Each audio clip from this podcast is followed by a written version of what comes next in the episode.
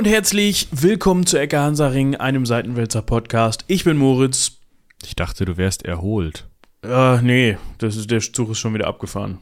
Ah, ja gut. Ich bin Michael. Hallo. Ich habe ja schon wieder eine Woche gearbeitet, nachdem ich aus dem Urlaub wieder da bin.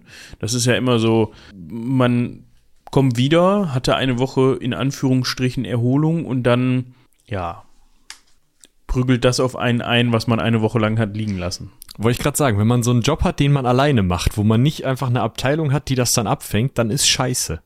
Ja, also das weiß man halt vorher, aber vorher denkt man sich, ach, geht schon. Geht schon, genau. Und dann kommt man wieder und sagt, ups, ja, ging doch nicht. Hat ja, fuck. Doch keiner drum gekümmert. Hm. Ja, gut. Nice.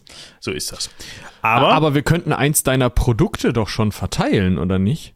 Fällt mir gerade ein, du hast doch letzte Woche gearbeitet und mir noch was Dienstliches zugeschickt und ich finde, das können ah, wir teilen. Ja, genau. Also ab und zu haben wir das ja hier schon mal verlautbaren lassen, dass wir ja gemeinsam für einen Kinderhospizdienst arbeiten, einen ambulanten Kinderhospizdienst und ich da die das Bewegtbild zusammenklöppele.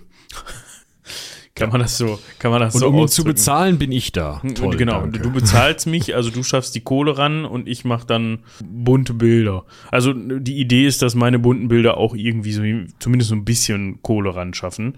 Aber es gibt einen neuen Weihnachtsfilm, den hatten wir ne-, letztes Jahr ja auch schon. Und falls euch das interessiert, ist auch nur 30 Sekunden. Ich habe ihn gerade schon, genau, wenn ihr ah. 30 Sekunden Zeit habt, äh, dann Kön könnt ihr euch das angucken. Wenn euch Herbert Schäfer noch nicht sagt, müsst ihr ihn vorher googeln. ist ein großartiger Typ. Ähm, deutscher Schauspieler mit einer wirklich formidablen Stimme, wenn ich das mal sagen darf. Ja, Synchronsprecher, glaube ich, ähm, auch viel mehr ja. als Schau Schauspieler, aber vielleicht tue ich ihm da auch Unrecht. Auf jeden Fall, die Stimme habt ihr definitiv schon mal gehört. Eine sehr mhm. bekannte deutsche Sprecherstimme. Der hat für uns sehr netterweise, Grüße gehen raus. Ich glaube nicht, dass er sich hier hin verirrt, aber der hat für uns netterweise die Stimme in diesem kurzen Film. Seine Stimme diesem kurzen Film geliehen. So kann man es, glaube ich, besser sagen. Gut, das war das. Ihr findet das Ganze übrigens unter ecke-hansaring.de. Da findet ihr alle Shownotes. Und wo wir gerade über die Shownotes sprechen, können wir ja mal eben auf eine Mail eingehen, die wir bekommen haben, dachte ich. Das ist wahrscheinlich eine ganz gute Idee. Und zwar vom lieben Alex. Er hat geschrieben an grafzahl.seitenwälzer.de und schreibt uns: Hallo Kinder, lasst uns gemeinsam die Folgen zählen. 1, 2, 3, 4, 5, 287, 288, 290. Ja, er mit Humor möchte uns darauf hinweisen, dass die Shownotes wohl in einer Zeitblase hängen geblieben sind. Ich Grafzahl at äh, seitenwälzer.de, das finde ich sehr schön. Das, das ist wirklich schön. Ähm, ich muss jetzt mal eben gerade überprüfen, Dafür gehe ich auf ecke-hansaring.de, so wie ihr das auch machen könnt. Also, wir haben ja schon in den Folgen gesagt, dass es dazu kommen könnte, dass hin und wieder mal die Zeitblase durcheinander gerät. Deswegen habe ich es nämlich gedreht jetzt schon. Ah, okay. Also ja, er meinte dann schon, als ich die Mail gelesen habe, drum gekümmert. Ja. Das heißt, wir haben jetzt wieder Ordnung in den Show Notes. Ja, das heißt 288 Geschichte der Luftfahrt. Da könnt ihr darauf eingehen Geschichte Israel ist 289 und dann kommt Radar, das ist letzte Woche gewesen. Für uns ist es noch nicht letzte Woche. Wollte ich gerade sagen, für uns ist es nächste Woche. Für uns, ja. Wir nehmen an einem Freitag auf, bevor das Ganze veröffentlicht wird, also die 290. Die war uns zwischenzeitlich entfallen. Also Radar war uns entfallen. Wir dachten so, haben wir noch eine Folge? Nee, haben wir nicht nö. mehr. Hm, dann sind wir mal außerhalb der Zeitblase, aber nö, sind wir nicht. Das heißt, auch jetzt ist es nicht der Fall, dass wir eine Folge aufnehmen, die dann die Woche drauf rauskommt, sondern wir haben mal wieder eine Woche Karenzzeit, kann man das so sagen? Warte mal, die Radar-Folge kommt am 27. Dann kommt die jetzt kommt, also jetzt aufgenommene Folge am 4. Dezember. Genau, so sieht's aus. Und dann müssen wir mal gucken, das ist ja alles schon durchgeplant.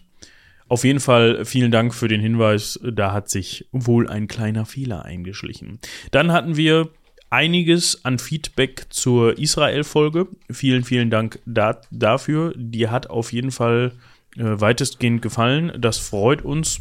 Mh, mm, und es freut uns vor allem, dass ihr da, ja, vielleicht. Also ich glaube, die Idee ist gut angekommen, dass wir wirklich nur bis zur Staatsgründung gemacht haben, mhm. weil man so einfach mal den Hintergrund kennengelernt hat und das nicht von dieser, ich glaube, das schreibt Eva ganz nett, es wird nicht so, nicht so von der, jetzt muss ich ihre E-Mail wiederfinden, von der Politik des Staates Israels überschattet. Meine Güte. Ja. Also es ist, ist natürlich ähm, so, dass mh, hm, nun unter der Hörerschaft natürlich Menschen sind, die in die eine oder andere Richtung eine sehr starke Meinung haben, besonders wahrscheinlich auch, weil sie persönliche ähm, Bande haben oder irgendwie nun, es ist nun mal ein Thema, das politisch auch von der einen oder anderen Seite äh, durchaus, ja, ähm, aufgebauscht oder was heißt aufgebauscht? So und so gesehen wird, kann man vielleicht sagen. Ja, also was, was und, schwierig, äh, also was schwarz und weiß betrachtet werden kann, aber auch abhängig von der Fragestellung. Und ja, wir haben es halt versucht, so ein bisschen grau zu be betrachten. Und aus diesem genau. Grund, ja, sollte man das im Hinterkopf einfach behalten, wenn man die Folge ja. hört. Ich glaube, da, damit ist eigentlich alles gesagt. Was ich aber noch machen möchte, einen Buchtipp von Eva weitergeben mh, mm, über äh, Sykes und George Picot also George Picot ist ein Nachname, ein gemeinsamer Bindestrich. Dieses Sykes-Picot-Abkommen ist ja durchaus äh, Thema gewesen und dazu gibt es äh, das Buch A Line in the Sand. Ich verlinke euch die bibliografischen Angaben in den Show Notes. Das gibt's nur auf Englisch, aber ich möchte zitieren, durchwursteln lohnt sich. Ähm, ich werde da auch noch reingucken tatsächlich. Ich habe mir das schon äh, rausgeschrieben, werde mir das mal in der Uni-Bibliothek kommen lassen. Mal schauen, wie das so ist. Äh, und dann kann ich euch da die Tage mal irgendwann was zu sagen. Aber erstmal nehme ich jetzt erstmal unkritisch, ne? Das gebe ich das erstmal weiter. Und ihr könnt auch mal reinschauen. Klingt auf jeden Fall, Align the Sand klingt, klingt wirklich spannend über dieses Shaping, also das, das Formen der Grenzen im Nahen Osten. Ja, gerne mal euch anschauen. Vielen Dank an Eva für den Literaturtipp. Jo. Dann so. haben wir noch vom lieben Patrick eine E-Mail bekommen. Oh ja. Also von Patrick Tana, der hat nämlich auch schon mal bei unserem Podcast einen Gast gegeben. Und zwar ging es da unter anderem um Feuerwaffen im Mittelalter. Oder die Geschichte Ich glaube, er hat sogar zwei Gäste gegeben, wenn ich mich recht entsinne. Ja, da war entsinne was. Entsinne ich mich da falsch? Nee, ich entsinne mich richtig, ne? Ich schau mal. Du kannst die Folgen ja mal in die Shownotes packen. Auf jeden Fall hat Patrick sich zur Folge mit mir und Armin gemeldet, also äh, asiatisches Bogenschießen mit Armin Hirmer. Und da ging es darum, nochmal vielen Dank dafür, Patrick, da hast du nochmal drüber aufgeklärt, dass es gerade im Spätmittelalter aber durchaus schon Massenproduktion von Waffen und Harnischteilen gab. Und das also äh, hat stattgefunden unter anderem dank wasserbetriebenen Hammerwerken und das hat dazu geführt, dass vor allem Bürgerwehren und Stadtwachen, die dann Wachdienst machen mussten, durchaus auch gegen Geschosse geschützt waren. Also von er schreibt hier, außer wirklich schlecht aufgestellten Bürgern muss dort meist jeder mindestens Helmkragen und Brust besitzen. Wohlhabende Bürger müssen oft in vollen Harnisch zu Pferd teilnehmen. Ja? Also nochmal vielen, vielen Dank an dich für die Aufklärung, was das angeht. Ich glaube, da ging es darum, dass wir in der Folge gesagt haben, dass so ein Pfeil natürlich bei einem Plattenpanzer oder bei einer Plattenrüstung aus einem Bogen geschossen weniger Schaden anrichtet und dass damit aber nicht so viele Leute ausgestattet waren, außer adlige Personen. Und damit, damit wollte er nochmal so ein bisschen hm, aufräumen. Also Vielen Dank dafür an dich für den Hinweis. Ja, und ich glaube, das war es so langsam mit den E-Mails, oder? Haben wir was übersehen? Ja, auf eine Sache können wir noch hinweisen, nämlich, dass auch die Hinter-Kaifek-Folge sehr, sehr positiv aufgenommen wurde. Ich sehe hier gerade bei Eva noch den Hinweis, aber auch weitere Mails kamen da zu der Folge mit mir und Dominik über die Morde von Hinter-Kaifek. Und da kann ich auch schon mal sagen, ihr könnt euch auf Weihnachten freuen, da werden wir Dominiks Stimme auch wieder hören. Ja, das habt ihr ja schon angekündigt am Ende der Folge, also am Ende der Folge von Hinter Kaifek. Und ja, wenn ihr Dominik mögt, wenn ihr Dominiks Stimme mögt, dann an Weihnachten auf jeden Fall wieder reinhören. Ja, und wenn nicht, dann äh, trotzdem. Also wenigstens runterladen, ne, für die, für die Statistik. Ja, komm, ein bisschen Statistik. Statistik. Ja. Ich habe heute noch die, die, die Wollmütze im Mund, wollte ich gerade sagen, aber es ist dann vielleicht doch eher die Wolldecke. so, jetzt können wir hier auch unser E-Mail-Programm zumachen. Wir sind aber noch nicht ganz fertig mit der Hausmeisterei. Nee, wir müssen noch, äh, ja, mach du mal. wir haben ja eben darüber gesprochen, dass ich erholt aus dem Urlaub wieder da bin und das dann doch nicht der Fall war. Mhm. Es war der Fall, dass ich im Urlaub war, aber wie das mit Urlauben immer so ist, wenn man dann wieder arbeiten kommt, dann muss man erstmal wieder ein bisschen mehr arbeiten als davor. Aber das hat man sich ja selber ausgesucht, weil nicht in den Urlaub fahren ist auch keine Option, würde ich sagen. Das ist völlig richtig. Sollte man ab und zu mal tun. So auch ich. Ja, mit meiner besseren Hälfte. Und zwar waren wir eine Woche in der Stadt Istanbul. Und das zeigt auch heute schon an, was Thema ist. Wir sprechen heute nicht nur über meine Urlaubsreise, sondern wir haben gedacht. Aber eigentlich schon. Ja, so ein bisschen. Also ich kann hin und wieder immer mal wieder Anekdötchen einwerfen. Also, ihr kennt das vielleicht schon von der Folge oder den Folgen über die Geschichte Venedigs. Da war Michi ja im Urlaub. Hm. Das ist auch schon wieder Stimmt, fast ein Jahr her, ne? Ja, ja, ja danke. die verlinke ich euch gerne mal, weil die natürlich auch äh, geschichtsmäßig mit Konstantinopel ein klein wenig ein bisschen was zu tun haben. Ich verlinke euch auch direkt mal noch den, den Artikel, den wir über unsere Reise nach Venedig äh, äh gemacht haben. Ja, ganz klimagerecht im Zug, im Gegensatz zu diesem Umweltschwein, was da auf der anderen Seite der Leitung sitzt. Ähm, keine Antwort. Immer äh, noch nicht. Hä? Du bist doch geflogen, oder nicht? Ich bin geflogen. Ach so, ja. meinst du das? Ja, du ich habe den, ich, ich hab den Titel ohne Flugzeug nach Venedig äh, doch gewählt für die, ähm, für den, den, den. Ja, das geht jetzt nicht mehr. Aber man muss dazu sagen, also das könnte man jetzt noch mal rausfinden. Ich glaube, man kommt besser ohne Flugzeug nach Venedig als nach Istanbul. Ohne ich glaube, ja, ich glaube. Ähm, Warum hat Google Maps eigentlich seine Farben geändert? Das weiß ich nicht. Vielleicht, weil du mit dem Flugzeug geflogen bist und die Farben weniger Energie brauchen. Na, ich glaube tatsächlich nicht, dass du da vernünftig hinkommst. Also ich wüsste jetzt nicht, man müsste ja irgendwie von äh, Süd äh, Italien irgendwie mit einem Bötchen oder so, ne? Also wenn du mit dem Zug und also du kannst halt den Balkan runter, ne? Und dann irgendwie durch Slowenien, Kroatien, Bosnien und hier Serbien, mhm. Bulgarien mhm. und dann bist du schon in der Türkei. Kann man machen. Ist dann möchte. auch von der bulgarisch-türkischen Grenze gar nicht mehr so weit bis nach Istanbul. Man könnte auch nach Italien runter, nach Griechenland übersetzen und dann Küste Griechenlands entlangfahren, bis man in der Türkei ist. Geht auch. Ob man das möchte, weiß ich nicht. Flugzeit bei uns war von Köln aus, glaube ich, drei Stunden und drei Stunden zwanzig, irgendwie sowas. Mhm. Geht dann also doch ein bisschen schneller.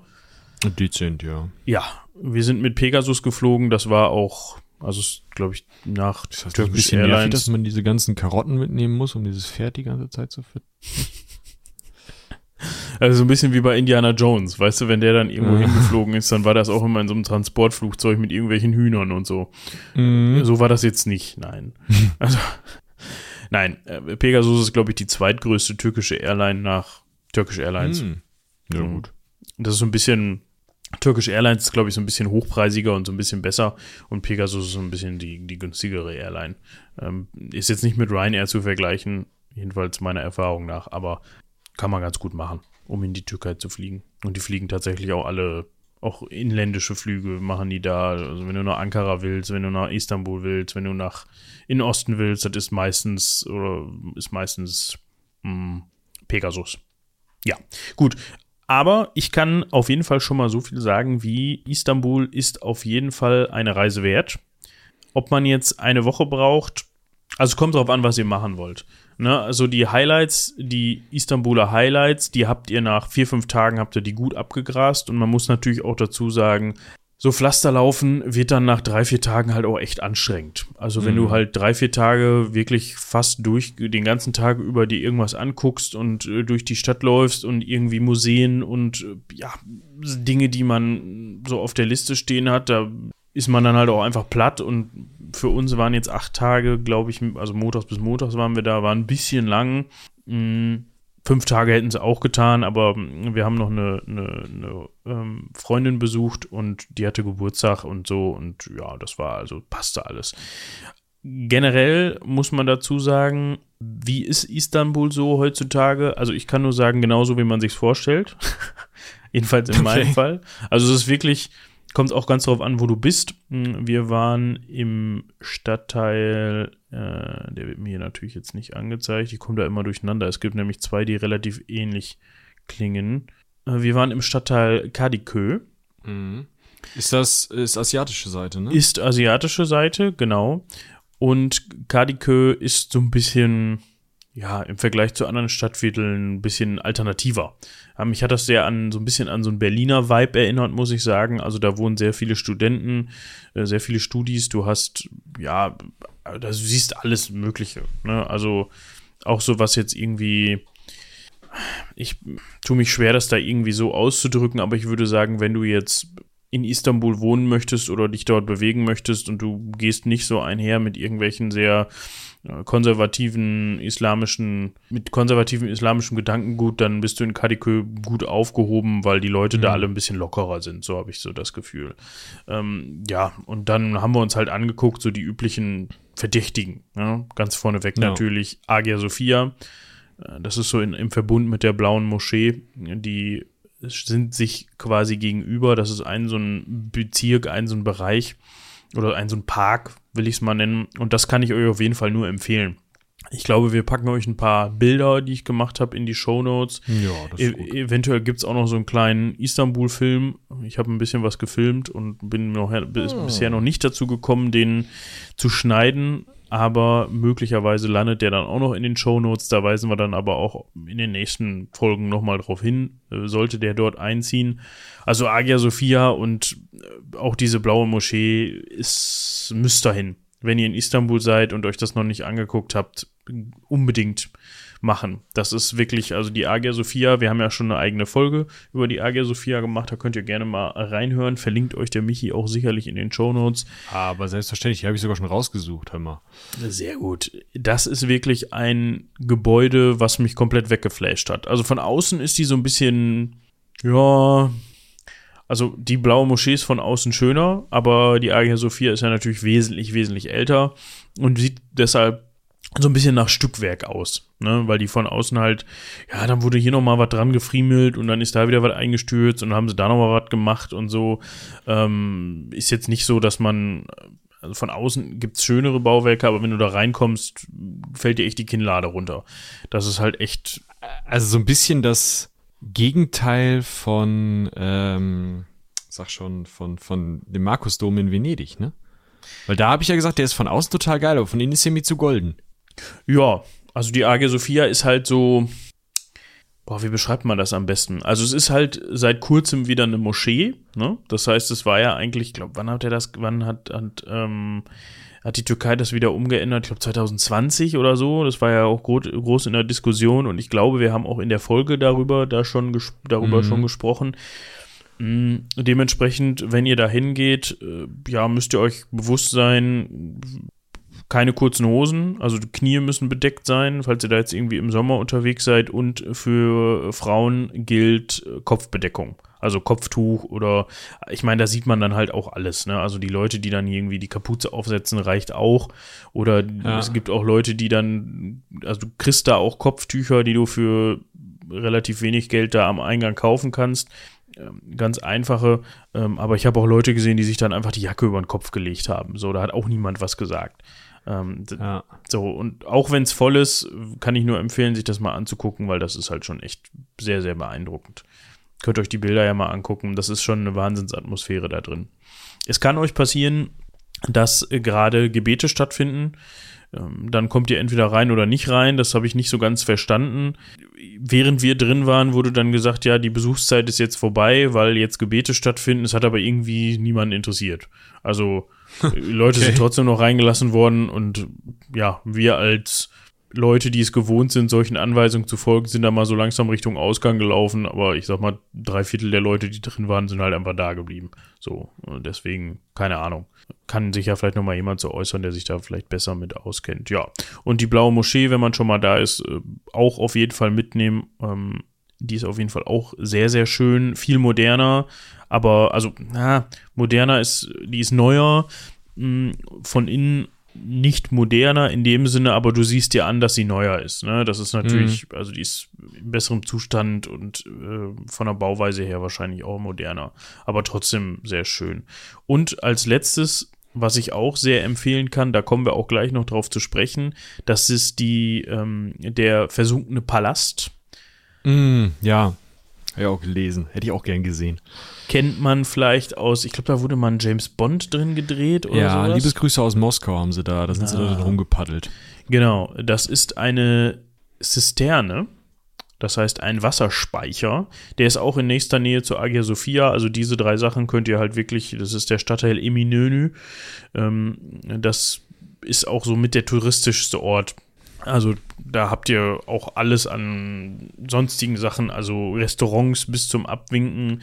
Da könnt ihr Kommt euch ja wahrscheinlich auch mit lautem und deutlichem Englisch vorbei, äh, durch, ne? So. Ja, das ist in Istanbul sowieso okay. Also es kommt halt drauf an, wo du bist, aber die meisten verstehen irgendwie Englisch. Also da kommst du Ja. schon mit klar. So, und die, ja, wollen halt im Zweifel in den Geschäften auch, die wollen halt auch was verkaufen, ne? Dementsprechend, Ja. ja. Dieser Bereich um die Agia Sophia, also Eminönü selber, ist natürlich äh, sehr touristisch. Klar, wir waren auch Touristen, das gilt dann aber auch für die Preise. Das ist für deutsche Verhältnisse und Europreise immer noch sehr, jetzt nicht günstig, aber das sind so Preise, die man kennt und erwarten würde. In anderen Stadtteilen, wie zum Beispiel Kadikö oder so, kann man wesentlich günstiger essen oder Okay. einkaufen. Ja, das, das ist halt so eigentlich so die teuerste Gegend da, weil es halt sehr touristisch ist. Wir hatten zum Beispiel einmal eine, eine Begebenheit, wir sind in einen Lederladen reingelaufen, wo es dann so Taschen und sowas gab. Sah alles sehr, sehr stick aus, handgemacht und so weiter. Auf einer Tasche stand dann irgendwie, hatten wir gefragt, stand dann irgendwie 1095 Lira drauf. Zu, zur, ähm, für euch zur Orientierung, äh, 1 Euro sind 30 Lira, also ihr müsst diese 1095 dann durch 30 teilen, das sind dann etwas mehr als 30 Euro. 33, 34, 35, Mhm. irgendwie sowas.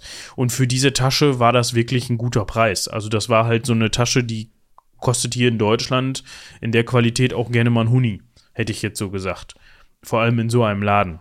Ja. Oder 75, 80, 90, so von daher. Und dann hatten wir, da, hatten wir gefragt, ja, was kostet die denn? Und er sagte uns dann, also sprach gut Englisch, sagte uns dann, ja, ähm, nee, da sind keine Preise dran. Und ähm, ja, äh, meine bessere Hälfte sagte dann so, ja, aber hier ist doch ein Preisschild dran, 1095 Lira. Und das war ganz klar ein Preisschild. Also es, Ja. das war das Lira-Zeichen dahinter.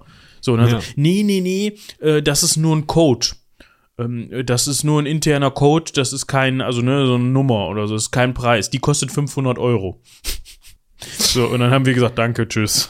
So, also, ja, das war halt, das kann halt mal vorkommen, dass du dann Touristenaufpreis bezahlst. In, dem, in der Regel sind das nicht von 30 auf 500 Euro. Also der gute Mann hat halt, überhaupt- also ich glaube, er hat überhaupt kein Gefühl dafür, wie viel 500 Euro sind. Wenn er jetzt gesagt hätte, die kostet 50, so, dann hätte ich noch gesagt, ja, komm, ähm, ne, Passt schon. Passt schon, so, dass du dem Touri mal ein bisschen mehr abnimmst. Ja, also, wie gesagt, ne, ja. so, ähm, aber 500 Euro, das war halt eigentlich wie das, so das Frechste, was uns untergekommen ist. Ansonsten immer gut, wenn die Preise wirklich draufstehen. In den meisten Fällen ist es dann halt auch so, dass du dann, ähm, ja, das, weil da musst du nicht fragen und dann können sie dir auch nicht sagen, wenn sie nicht so frech sind wie der, können sie dir auch nicht sagen, ja, das kostet jetzt aber so und so viel. Und hm, eine, ein Einheimischer oder eine Einheimische hätte dann die Hälfte bezahlt oder sowas. Ja, ähm, darauf kann man so ein bisschen achten. Ansonsten, coole Stadt, super wimmelig, super, ich meine, eine der größten Städte der Welt, muss man ja mal so dazu sagen, was Einwohnerzahl angeht. Du willst Ähm, also sagen, total was für mich. Ja, also wenn ihr da Bock drauf habt, dann gönnt euch das. Ich hatte eine sehr unschöne Begegnung, muss ich ehrlich sagen. Äh, Und zwar habe ich einen auf die Nase gekriegt. Was? Ja. Und zwar, du machst auf dem, also erstmal, bevor wir dazu kommen, was mir super gefallen hat an der Stadt, du hast ja in der Mitte nun mal die, die asiatische und die europäische Seite ist ja nun mal geteilt durch den Bosporus. Und du hast, kannst sehr, sehr viel mit der Fähre machen, wenn das Wetter Mm. gut ist. Ja, das heißt, die haben da wie Busse, haben die Fähren über den Bosporus und du zahlst, glaube ich, umgerechnet für eine Fährenfahrt, glaube ich, 60 Cent, also Euro Cent. Und äh, ja, da kannst du halt super dich mit in der Stadt bewegen und das ist halt tatsächlich auch mit am schnellsten meiner Erfahrung nach, weil du hast halt auf dem Bosporus wesentlich weniger Verkehr als auf den Straßen. Ja. So, die haben auch ein gut ausgebautes Metrosystem. Es gibt den Marmaray, das ist ein, ein Zug oder eine Metro, die unterm Bosporus drunter herfährt. und, aber wir sind meistens immer Fähre gefahren, weil das auch einfach schön ist. Du siehst was von der Stadt und so weiter. Also hast du ein bisschen Panorama und für 60 ja. Cent eine Fahrt pro Person. Wenn du dann einmal, wenn du zwei, dreimal am Tag fährst, dann ist das ja okay. So, ja. und ähm, ja, wir hatten dann, sind von einer Fähre runtergekommen, befanden uns gerade im Stadtteil Üsküdar. Äh, der gilt als relativ konservativ, wurde uns dann hinterher erzählt. Und du gehst halt von dieser Fähre runter und das ist immer voll. Ne? Das heißt, du bist immer ja. so Schulter an Schulter mit Leuten. Und ähm, es war schon dunkel, wir wollten in Üsküdar nur noch mal eben was essen. Aber wirklich nur 100 Meter von der Fähre entfernt und dann wären wir wieder auf die Fähre drauf und woanders hingefahren. Wir mussten in Üsküdar sowieso die Fähre wechseln und umsteigen. Und ähm, ich laufe neben einem Typen her. Mantel, Mütze, mittleres Alter, relativ so, also überhaupt nicht, relativ unscheinbar, überhaupt nicht so. Äh, die, die, äh, die, die, unsere Freundin, die wir da besucht haben und ähm, meine bessere Hälfte sind vorweggelaufen und ähm, es waren so fünf Meter entfernt und ich habe mich so ein bisschen beeilt, hinterherzukommen und überhole den Typen so und werfe ihm ja. so im Vorbeigehen so einen kurzen Seitenblick zu. So nach dem, wie man das manchmal so macht, ne? So, ja, so einen typischen German Stare, ja. Ja, so halt mal eben so ein, so ein Zack, so wer läuft da neben mir her? Wirklich war nicht mal eine Sekunde. Mhm. Nur mal eben so, hm, bin ich, wie nah bin ich an dem dran? So, nicht, dass ich den jetzt hier noch versehentlich anremple oder irgendwie sowas. Ja. Und beim Überholen spricht er mich an und hält mich fest, so mit der Hand an, am Oberarm. So. Und um ehrlich zu sein, habe ich halt gedacht, der will mir irgendwas andrehen, der will mir irgendwas verkaufen. Das kommt ja. da schon mal vor. Ne? Du, wenn du durch die, die Restaurantstraßen durchgehst, es stehen immer junge Männer vor den Restaurants und quatschen dich an. So nach dem ja. Motto, ja, willst du hier nicht lecker, lecker, hier Bierchen, mm, so, äh, komm, wir haben hier Terrasse und äh, hier beste Aussicht, so irgendwie so. Und ich habe gedacht, ja komm, der will wieder nur irgendwas. Hab so, hab ihn so ein bisschen ignoriert. Und dann wurde er so ein bisschen ich nenne es mal, böser in seiner, er hat natürlich Türkisch gesprochen, ich spreche kein Türkisch, habe ihn dementsprechend also nicht verstanden. Wurde er so ein bisschen grantiger. Ja. Und ich dachte also, hä, was, was, hm, ne? Und habe dann so die, die, die Arme so, die Hände so vor so hochgehoben, so nach dem Motto, sorry, so, ich verstehe dich ich nicht. Ich weiß nix. Ja. Und habe dann only English gesagt. Und in dem Moment haut er mir mit der flachen Hand so auf die Nase ins Gesicht. What the fuck? So, so richtig so puff. Und äh, mein erster Gedanke war so, Alter, mach meine Brille bitte nicht kaputt. ja. so. Und äh, dann musste ich mich erstmal sortieren. Die Brille saß natürlich krumm und schief im Gesicht. Und äh, er war weiter am Fluchen und dann wollte er mich wohl nochmal hauen. Das habe ich aber nur noch so, so richtig mitgekriegt, habe ich das nicht. Und dann hat jemand, der hinter ihm stand, wohl seine Hand festgehalten. So nach dem Motto, mach mal nicht. Ja. So, und dann habe ich noch mal so irgendwie sowas gesagt wie, ja, ich habe nichts gemacht, so, um den Umstehenden auch zu suggerieren, ey, der hat mich einfach so aus dem Nichts ja. so gehauen. Und als ich mich dann sortiert hatte, war der auch schon wieder weg. Ja, super. So. Ähm, hat natürlich ein bisschen die Nase am Bluten. Ja, aber das geht ja schnell, wenn du so einen auf die Nase kriegst. Das hat jetzt nicht sonderlich wehgetan, muss ich ehrlich sagen. Und ich hatte auch keine, nix. Also, Nase tat einen Tag später noch ein bisschen weh, war ein bisschen empfindlich, aber es war jetzt, sie war nicht gebrochen und gar nichts. Also, ähm, mir wurde auch hinterher gesagt, das sah auch relativ unbeholfen aus, wie der da mich gehauen hat. ähm, also, bis auf meinen Stolz äh, hat, äh, habe ich keine Verletzungen davon getragen. Aber ja, das war unschön. Aber mir wurde auch hinterher gesagt, das war wie ein Sechser im Lotto. Also von allen, denen ich das erzählt habe, äh, auch einige Studis, die im Auslandssemester in Istanbul sind, die ich da kennengelernt habe, die haben alle gesagt, boah, das hätten sie noch nie gehört, dass ihm irgendwie, dass jemandem sowas passiert ist oder irgendwie irgendwas. Ich glaube auch nicht, dass das was mit der Stadt zu tun hat, sondern einfach nur mit einem Dulli, der irgendwen verprügeln wollte. Also, weißt du, das gibt's ja in jeder Stadt und immer.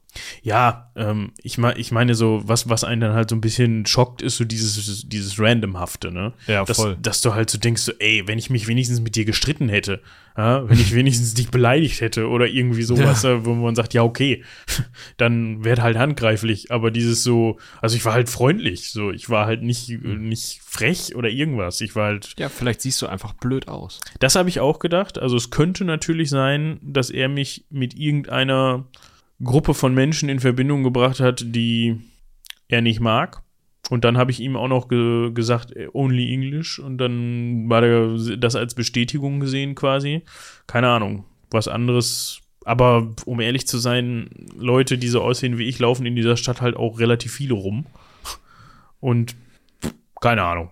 So, ne? Ich meine, im Nachhinein, äh, wir wurden dann von zwei ähm, jüngeren Türken noch gefragt, ob alles in Ordnung sei und die waren auch sofort so, sie würden sich für ihre Leute schämen und so. Ich habe gesagt, ja, mal, alles gut, so, ne? Ähm, und ich habe die auch gefragt, ob der irgendwas gesagt hätte, aber also, also ja, sagten, die haben mir nur gesagt, nö, der hätte nur geflucht. Ob sie mir jetzt nicht sagen wollten, was er geflucht hat, weiß ich nicht, aber ja, die meinten noch, ich soll die Polizei rufen, aber um ehrlich zu sein, habe ich direkt in dem Moment gedacht, warum, wozu? Also, so, ja, klar, ne, hier in Deutschland hätte ich wahrscheinlich die Polizei gerufen, aber äh, die Find sprechen den mal wieder. find den mal wieder. Ich, ich hätte ihn auch nicht wirklich beschreiben, also nur grob beschreiben können Mhm. und ihn auch jetzt nicht wirklich identifizieren können oder sowas. Und ja, so, ich hatte dann keine Lust, da jetzt noch irgendwie so einen Aufriss von zu machen und da jetzt noch groß irgendwie mit der Polizei in äh, äh, irgendwie da in äh, irgendwelche in Mhm. Kontakt treten zu müssen oder sowas. Deshalb habe ich gedacht, komm, ist nichts passiert. Ja, aber ja, das war, das war das Einzige, was nicht so schön war. Alles andere, alle anderen Leute waren ausgesucht nett und höflich, muss ich wirklich sagen. Und ähm, alles in allem, wenn man das wegrechnet, eine sehr, sehr coole Erfahrung in Ja, klingt einer äh, sehr, sehr schönen Stadt. Ja, das waren, war mein War die kurzer, Kurzzusammenfassung deiner Reise. äh, meine Kurzzusammenf die Kurzzusammenfassung meiner Reise. Genau. Und äh, also man könnte jetzt sagen, ich habe am Anfang gesagt, ja, äh, eine Woche ist zu viel. Das kommt natürlich darauf an, was man vorhat. Ne? Wir haben natürlich nur einen Bruchteil der Stadt gesehen und auch wirklich nur das Zentrum und die Sachen, die man so kennt und die man wahrscheinlich als First-Time-Touri so ansteuert. Aber es gibt natürlich da auch noch viel, viel mehr zu sehen und ja, aber dann fängt man halt auch an, größere Kreise zu ziehen und sich gezielt irgendwelche Sachen rauszusuchen, quasi. Und dementsprechend, falls ihr einen Ersteindruck gewinnen wollt, reichen euch, glaube ich, vier, fünf Tage. Das wollte ich damit sagen. Ja. Ja. Und jetzt kommen wir mal zu der Geschichte dieser Stadt. Genau, wir müssen, glaube ich, so ein paar Vorbemerkungen machen, oder? Weil wir werden diese Folge, wir sind jetzt eine halbe Stunde drin, glaube ich nicht nutzen können, um vom Anfang der Stadt zu gehen bis zum heutigen Tage. Ohne, also dann, wenn wir das machen wollten, würden wir ab jetzt einfach nur noch Jahreszahlen nennen. Ohne irgendwelche Zusammenhänge. Und dann wären wir bei anderthalb Stunden, oder? Ich glaube, das so würde viel hinkommen. passiert. Also klar, die, ne? Das, das muss man halt dazu sagen. Diese Stadt ist Alt. sehr, sehr alt und vor allem auch hatte eine sehr, sehr bewegte Geschichte. Also Ja. ich habe auch während wir da waren, haben, hat man sich über sowas natürlich auch immer wieder unterhalten. Ich als kleiner Geschichtsnerd sowieso. Weil für mich muss ich schon ehrlich sagen, wenn man das noch, also klar, muss man noch mit zu Europa zählen, ist halt getrennt, ne? Da der Bosporus trennt halt Europa und Asien und gerade das alte Zentrum liegt halt auf der europäischen Seite und das ist neben Rom wahrscheinlich für lange Zeit die wichtigste europäische Stadt. So. Also klar, man könnte jetzt London, Paris und sowas noch mit dazu zählen. Paris, Rom, Istanbul, beziehungsweise Konstantinopel. Das sind für mich eigentlich die drei Städte. So, wenn man jetzt sich anguckt, Antike, Mittelalter, sowas. Ja, klar, Berlin und so weiter hat später dann auch nochmal in der jüngeren Geschichte eine wichtige Bedeutung. Aber ihr wisst schon, was ich meine. Ich glaube, Istanbul gehört schon zu den wichtigsten Städten, beziehungsweise Konstantinopel gehört schon zu den wichtigsten Städten Europas, was die Geschichte angeht. Definitiv. Ja. Und dementsprechend kann man sich vorstellen, da ist relativ viel passiert. Und wir haben ja auch schon das ein oder andere Mal über Konstantinopel gesprochen. Ne? Was uns jetzt zum Vorteile gereicht, denn nun können wir einfach auf andere Folgen verweisen und müssen Teile nicht ausführen. Andere Teile dafür natürlich umso mehr. Ähm, Ja. Was ich noch empfehlen an? kann, ähm, das ist vielleicht noch ein, noch ein Punkt, falls ihr sowieso geschichtsinteressiert seid und in der Stadt seid, beziehungsweise eine Reise vorhabt, dann plant euch gerne mal das Archäologische Museum in Istanbul ein. Das ist wirklich sehr, sehr gut und klärt auch viel über die Stadtgeschichte auf und die Funde, die man dort bestaunen kann, sind auch echt, echt cool. Also die haben da so ein paar Sarkophage und sowas, die echt beeindruckend sind und man merkt, da ist wirklich Geld reingesteckt worden. Ja, also das, das Ach, gehört da auch so ein bisschen mit zum, zur Stadtgeschichte und zum, zum Stolz äh, der, der Stadt dazu, dass man in solche Gebäude und in so öffentliche Einrichtungen, gerade diese Prunkbauten, so ein bisschen Geld reingesteckt hat und dass das auch sehr gut funktioniert. Ich weiß gar nicht, was wir dafür jetzt bezahlt haben. Ich glaube, wir haben Eintritt pro Person 9 Euro bezahlt. Das ist schon für Istanbuler Verhältnisse relativ viel. Wenn man in Istanbul studiert, gibt es so eine Museumskarte und ich glaube, die kriegt man sogar als türkischer Staatsbürger sowieso oder als wenn man in Istanbul wohnt. Die kostet halt für einen Monat 30 Lira, also ein Euro. Das ist halt nichts. Und damit kommt man in sämtliche Museen rein. Selbes gilt übrigens auch für diese Zisterne, von der wir eben gesprochen haben. Die ist, die kostet, glaube ich, für ausländische Touris sogar 15 Euro Eintritt. Also, aber das sind halt so die teuersten, also alles andere ist kostenlos. So Agia Sophia und Blaue Moschee und auch die, die anderen ähm, Moscheen, die man sich da angucken kann, die sind eigentlich immer kostenlos. Das ist natürlich auch geil. Ja. Also da, damit müsst ihr rechnen. Aber wie gesagt, Empfehlung, äh, Archäologisches ja. Museum. Da, wird auch da können wir auch direkt anfangen, ja. weil es gibt tatsächlich Dinge aus dem Archäologischen Museum. Und ich weiß nicht, du hast sie jetzt live gesehen. Ähm, ich habe den Krempel studiert. Ich glaube, wir ergänzen uns da jetzt gleich ganz gut. Ähm, die sind 400.000 Jahre alt. Ja. 400.000 Jahre äh, heißt, wir sind nicht mal im Bereich des Homo sapiens. Wir sind äh, im Bereich von anderen recht weit entwickelten Hominiden, also ich sag mal Homo erectus, vielleicht ähm, sind wir da auch schon in der Nähe des Homo heidelbergensis, schauen wir gerade mal. 600.000 bis 200.000, genau.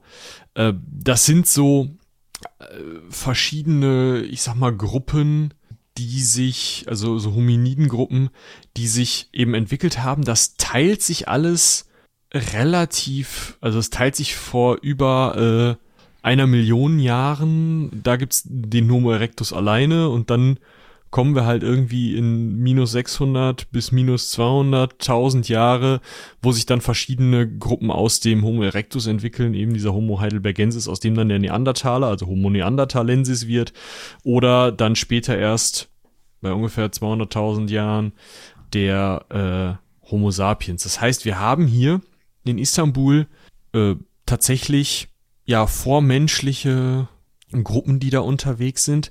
Was ich ganz interessant finde, ist, dass die Techniken, die da äh, angewendet werden, tatsächlich relativ lange, bis 5500 vor Christus, da sind wir immer noch in der Altsteinzeit, immer noch sehr, ich sag mal, ja, so weit, so alt oder so, so lange beständig sind, so, ähm, man kann vielleicht auch sagen, sogar rückständig gegenüber dann in anderen Teilen gerade Europas entwickelten Techniken der Feuerstein- und oder Steinbearbeitung, äh, dass man mh, hm, nur so einseitig abgeschlagene Faustkeile findet und nicht diese Spitzen oder Klingen, die ihr sonst häufig äh, kennt. Das heißt, wir befinden haben hier zwar eine relativ frühe ähm, Besiedlung, aber scheinbar mit relativ, ja, ich sag mal, frühen Menschengattungen für die Zeit. Homo erectus 400.000 vor muss es Homo erectus sein, dann ist es aber relativ lange wohl noch so, dass das eben äh, aus dieser Kante kommt und dann der Homo sapiens erst später da dahin kommt.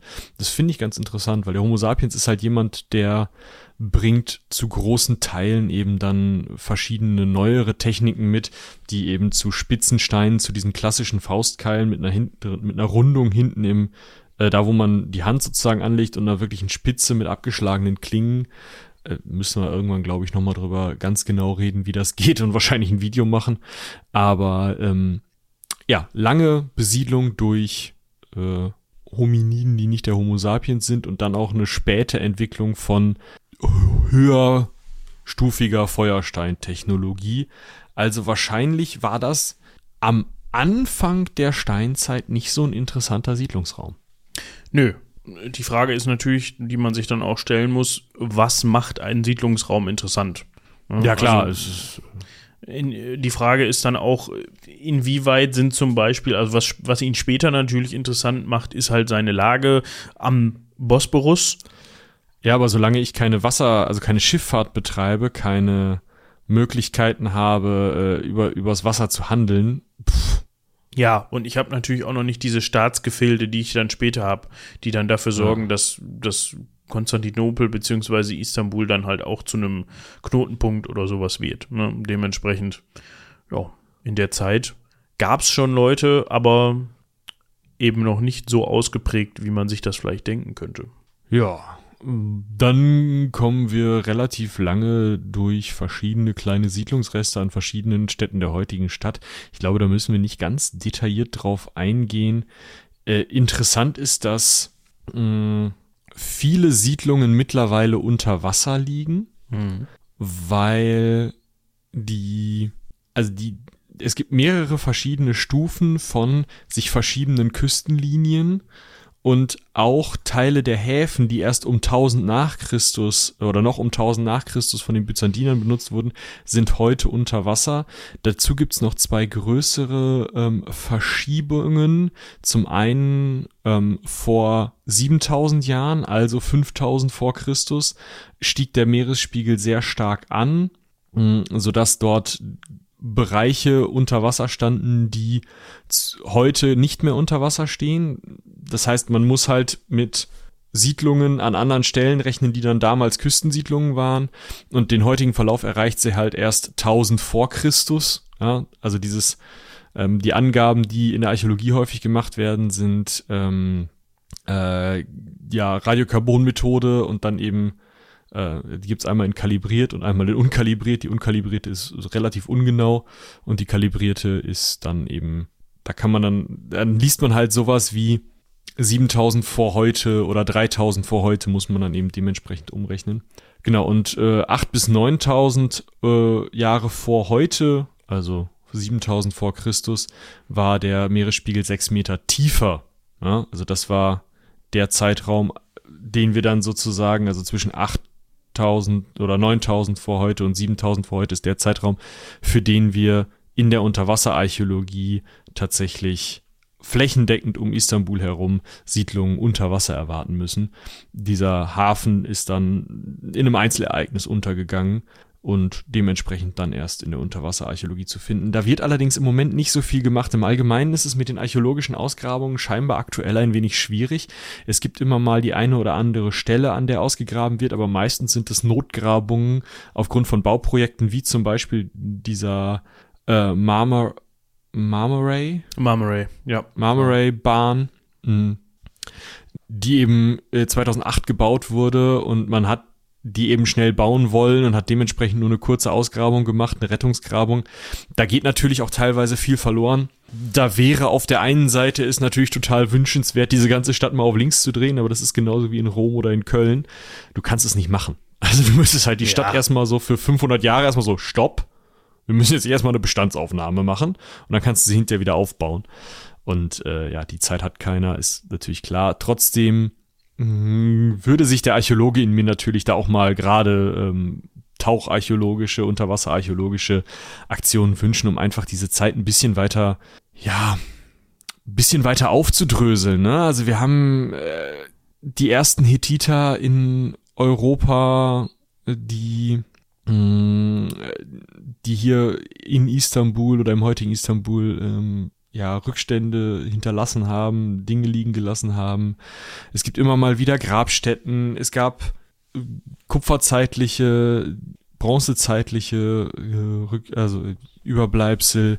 Wir haben teilweise eben verschiedene Orte, die als Handelsposten gedient haben können, wirklich dass man aber ein konsistentes Bild bekommt, soweit sind wir noch nicht. Das wird erst in der schriftlichen Zeit etwas, also erst dann, wenn die Griechen über die Gegend berichten, das ist im siebten Jahrhundert vor Christus, wo Lygos erwähnt wird, eine Siedlung, die dort in der Nähe ist und die von den Thrakern, hm, also einem Volk, ja, nördlich vom heutigen Griechenland ähm, besiedelt war und griechische Kolonisten kommen dann eben übernehmen diese. Die Griechen haben ja in dieser Zeit verschiedene Kolonien gegründet. Ja, wahrscheinlich ist Rom auch eine davon, aber eben auch in äh, Südspanien, in ja, eigentlich ums ganze Mittelmeer drum zu haben sie eben Kolonien gegründet, Marseille zum Beispiel.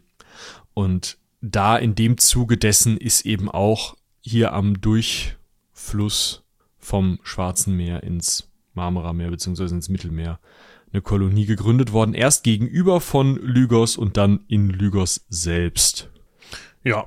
Und für die Griechen war diese Meerenge tatsächlich jetzt schon bedeutend, denn man hat sie genutzt, um Getreide aus dem Schwarzmeergebiet nach Griechenland beziehungsweise ins Mittelmeergebiet zu verschiffen. Also diese Meerenge wurde tatsächlich dann auch schon zum, für die Schifffahrt einfach benutzt, weil sie einem eben das Schwarzmeergebiet erschlossen hat.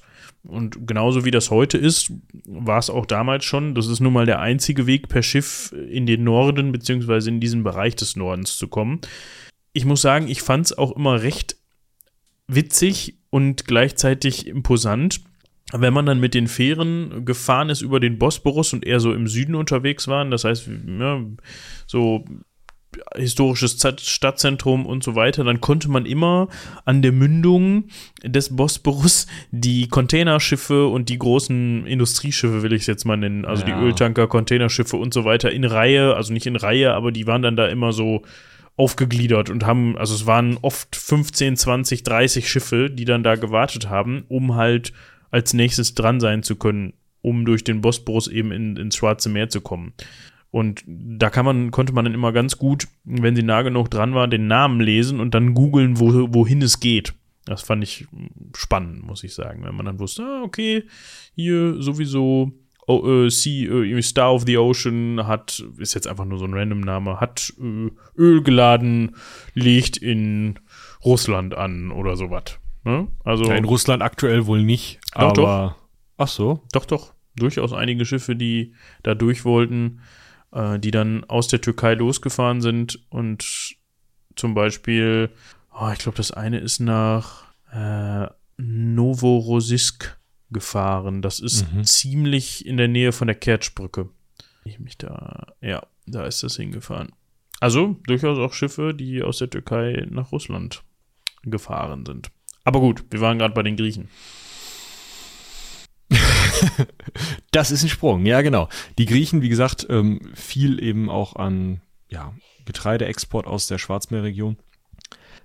Weiterhin im Allgemeinen waren sie zu dem Zeitpunkt nicht die aller einzigen, die da rumgegurkt sind mit ihren Schiffen, aber doch diejenigen, die am meisten darum gefahren sind. Ähm, die Übernahme dieser thrakischen Siedlung führte dann zur, ja, zur Gründung einer neuen gemeinsamen Siedlung wohl, die auf Thrakisch eben Byzantion genannt wurde. Und jetzt merkt ihr langsam, okay, wir kommen in eine Zeit, da haben wir scheinbar drüber gesprochen. Äh, schon mal, ja, Byzanz, byzantinisches Reich und so, das habt ihr alles schon mal gehört. Da damals, als Thraker und Griechen zusammen äh, in einer Stadt gelebt haben, äh, die, also Griechen aus Megara, und eben Thraker, die da sowieso wahrscheinlich vorher eben in diesem Lygos gelebt haben. Damals, ähm, da soll ein Byzas aus Megara diese Stadt gegründet haben und dieser Byzas, nachdem ist die Stadt dann Byzantion genannt worden. Und lustigerweise ist deswegen gegenüber eine ältere griechische Siedlung, äh, die ursprünglich Kalchedon hieß, ähm, das heutige Kadekoi, also oder auf dem Gebiet des heutigen Kadekoi, äh, die wurde dann Stadt der Blinden genannt, weil man diesem mythischen Byzas angeblich im Orakel von Delphi gesagt hat, du wirst gegenüber der Stadt der Blinden leben. Und dann haben sich die Leute eben im Byzantion niedergelassen, haben sich umgeguckt und gesagt, hier ist viel schöner, die anderen können ja gar nicht gucken, das müssen Blinde sein. Ja. ich würde mal sagen, selbsterfüllende Prophezeiung, ne? Also. du meinst, wenn man so ein bisschen von der Kultur der Byzantiner ausgeht. Ja, weiß ich nicht. Ich glaube tendenziell selbsterfüllende Prophezeiung, weil wenn du vorher hörst, gegenüber der Stadt der Blinden, dann wirst du schon einen Weg finden, die anderen die Blinden zu nennen. Und wenn es sein muss, dass du darüber gehst und den König blendest. Gut, gut.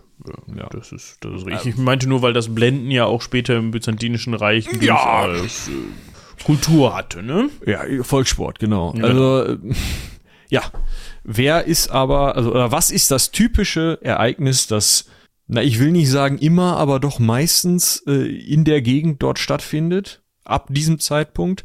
Genau, irgendwer aus dem Osten kommt und möchte irgendwie in den Westen. Ja, das können am Anfang Perser sein, das werden dann irgendwann andere Perser und nochmal andere Perser sein. und irgendwann wechselt das Ganze dann zu verschiedenen, ähm, ja, muslimischen Gruppen, seien es die Seldschuken oder die Osmanen oder auch andere. Äh, irgendwie ist dieser Bosporus, dieser Übergang da an der Stelle eben immer wieder interessant und die Kontrolle dessen nicht nur um die Schifffahrt zu kontrollieren, sondern auch, weil das natürlich eine relativ einfach zu verteidigende Stelle ist und man ja da eine natürliche Grenze drumherum dann hat mit dem Meer, ist natürlich sehr interessant und viele Armeen sind da durchgezogen, seien das jetzt nur Kreuzfahrer von Westen nach Osten oder eben wie 500 oder ab 512 Perser aus dem Persischen Reich. Ähm, wie zum Beispiel Darius der Erste, von dem haben genau, wir auch da schon müssen mal wir gehört. jetzt genau, da müssen wir jetzt auf die Folge zu 300 auf dem Prüfstand äh, verweisen, oder? Bin ich da falsch? War das der Darius? Nee, das war ja Xerxes, das war ja Darius Enkel oder so. Ja, das meine ich. Sohn, Ja. Enkel, irgendwie so. Ja, aber da haben wir auf jeden Fall darüber ein bisschen gesprochen. 478 war dann zum Beispiel mal der Spartaner Pausanias vor Ort. Ja, der hat die Stadt mal für zwei Jahre eingenommen. Das, wo wir gerade über Spartaner und 300 sprechen und so weiter, hat es da aber nur zwei Jahre ausgehalten. Und ab 476 vor Christus hat Byzantion tatsächlich eine demokratische Regierungsform bekommen. Also griechisch-demokratisch, Ja. ne? Also zuvor äh, ist es durchaus auch so, dass die mal äh, eben ja als Oligarchie geführt werden oder unter persischer Mütze oder eben unter spartanischer Mütze unterwegs sind. Sie schließen sich dann Byzantion dem attischen Seebund an und ähm, kämpfen für die oder auf deren Seite mit in internen griechischen Kriegen, aber teilweise auch gegen die Perser. Chalchedon, also dieses gegenüberliegende, auf der asiatischen Seite liegende Städtchen, steht lange unter persischer Herrschaft. Byzantion schafft es dann, Chalchedon von den Persern zu befreien und dann ist es halt erstmal wieder eine Zeit lang griechisch. Im Endeffekt bleibt das so eine griechische Kolonie, die immer mal wieder unter persischer Kontrolle steht, eben von dem siebten Jahrhundert vor Christus bis 340 vor Christus, als es immer noch griechisch bleibt, aber vom Makedonenkönig Philipp II. belagert und später, also ganz knapp später dann von seinem Sohn Alexander dem Großen erobert wird. Da sind wir in der Alexander-Folge, die könnten wir auch direkt nochmal verlinken.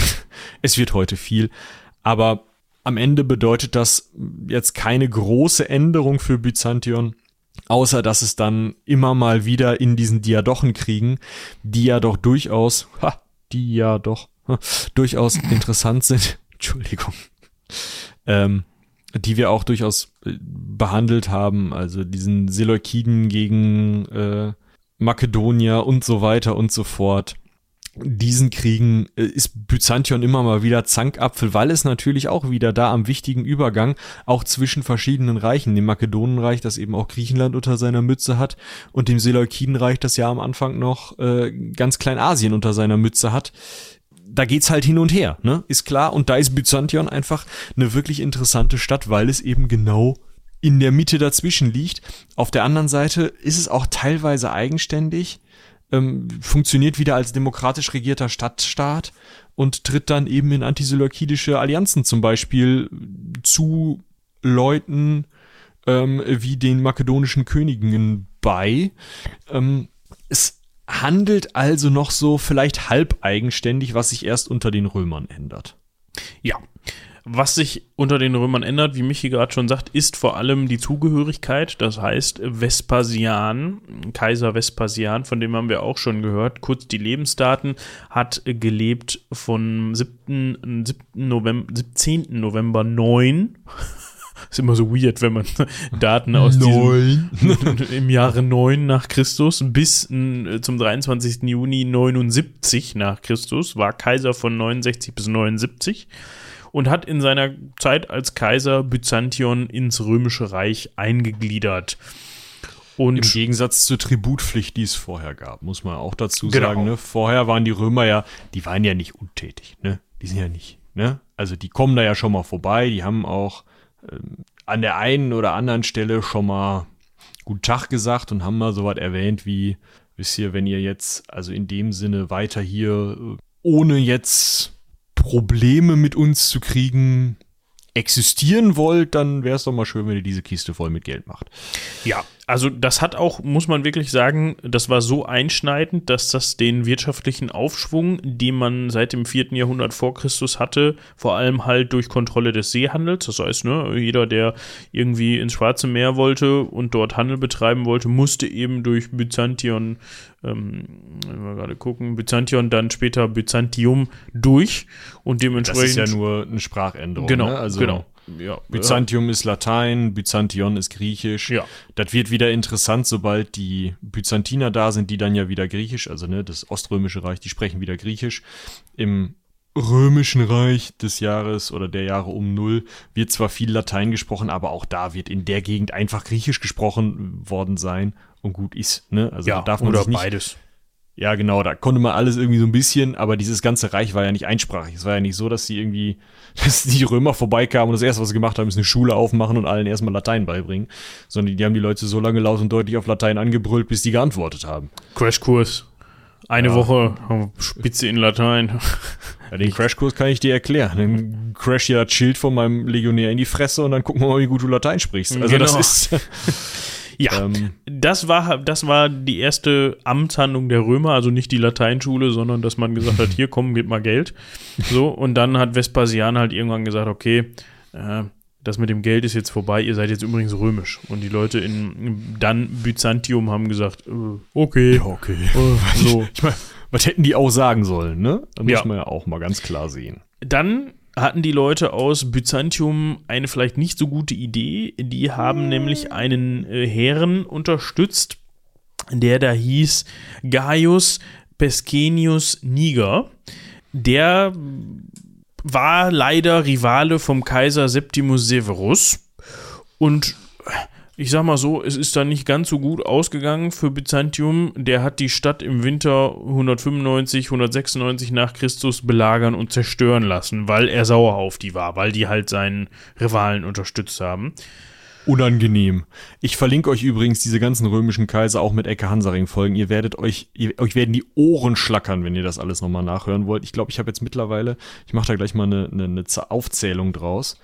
Das sind jetzt wie viele? 1, 2, 3, 4, 5, 6, 7, 8, 9, 10, 11. Elf, bisher elf Ecke Hansaring-Folgen, die ich verlinkt habe. Es ist schon ein bisschen Ecke Hansaring-Masturbation, was wir hier gerade tun, möchte ich gerade Ja, aber sagen. wir können euch ja nicht alles fünfmal erzählen. Nee, ich, alles gut. Nur, ja. äh, es ist schon spannend, ne? Also, genau, hört euch also auch die äh, Folge zu Septimius Severus an. Da werdet ihr dann auch den äh, Pesgenius Niger kennenlernen. Wes, der, der ja allein dafür verantwortlich ist durch seine Niederlage gegen, gegen Severus, dass er äh, das Byzantion einmal zerstört wurde. Ja, dann kam Marcus Aurelius Severus Antonius, Antoninus, Entschuldigung.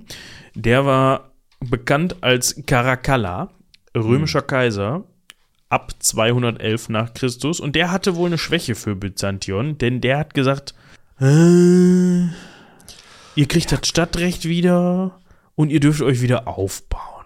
Weil vorher unterstand das einer anderen Stadt, äh, nämlich Perinthos und äh, also das, was davon übrig war. Und war mehr so ein Vorgarten. Und durfte sich auch nicht mehr als Stadt bezeichnen. 258 kann man noch erwähnen, wurden beide Städte, das heißt Byzantion und Chalkedon, von den Goten geplündert. Ja, also die Goten waren auch mal in, in der Türkei unterwegs. und was ist noch ja. passiert? 284 hat sich Diokletian in Ismit, also damals Nikomedia, Nikomedia, Nikomedia. Nikomedia zum, Kaiser, Kaiser ausrufen lassen. Ja, interessant wird es eigentlich erst wieder ab den 320er Jahren. Also ja. vorher, wir haben halt, ähm, was ist das? Ab, also bis 200 nach Christus von, was ist das? 200 vor Christus, wo die Römer kommen, über den Daumen, äh, und dann halt nach und nach die Stadt eben ins Römische Reich eingliedern, erst durch diese Tributzahlungen, dann eben einfach als Stadt im Reich. Bis 200 nach Christus, wo Septimius Severus die Stadt platt machen lässt, hat man 400 Jahre um Null. Ja, ist das halt so eine Stadt. irgendeine Stadt im Römischen Reich, weiß ich nicht, ist mir egal, ist halt irgendeine Stadt. Das war den Kaisern wahrscheinlich auch sehr egal, wenn es sei denn, kommt die pünktliche Zahlung nicht, dann werden die schwierig. Aber ansonsten, pff. Außer Septimus Severus. Der war. Ja, aber das war ja 200 nach. Der ja, war dann ja auch nachtragend. Der war nicht so. Ne? Ja. Dann, wie gesagt, wird es nochmal von den Goten geplündert, ist ja auch nicht ganz so angenehm. Dann aber, ich würde fast sagen, überspitzt gesagt, hatte, hatte Konstantin zu dem Zeitpunkt schon was, also Kaiser Konstantin, der Konstantin, der große Konstantin, der Typ mit Konstantinopel und so.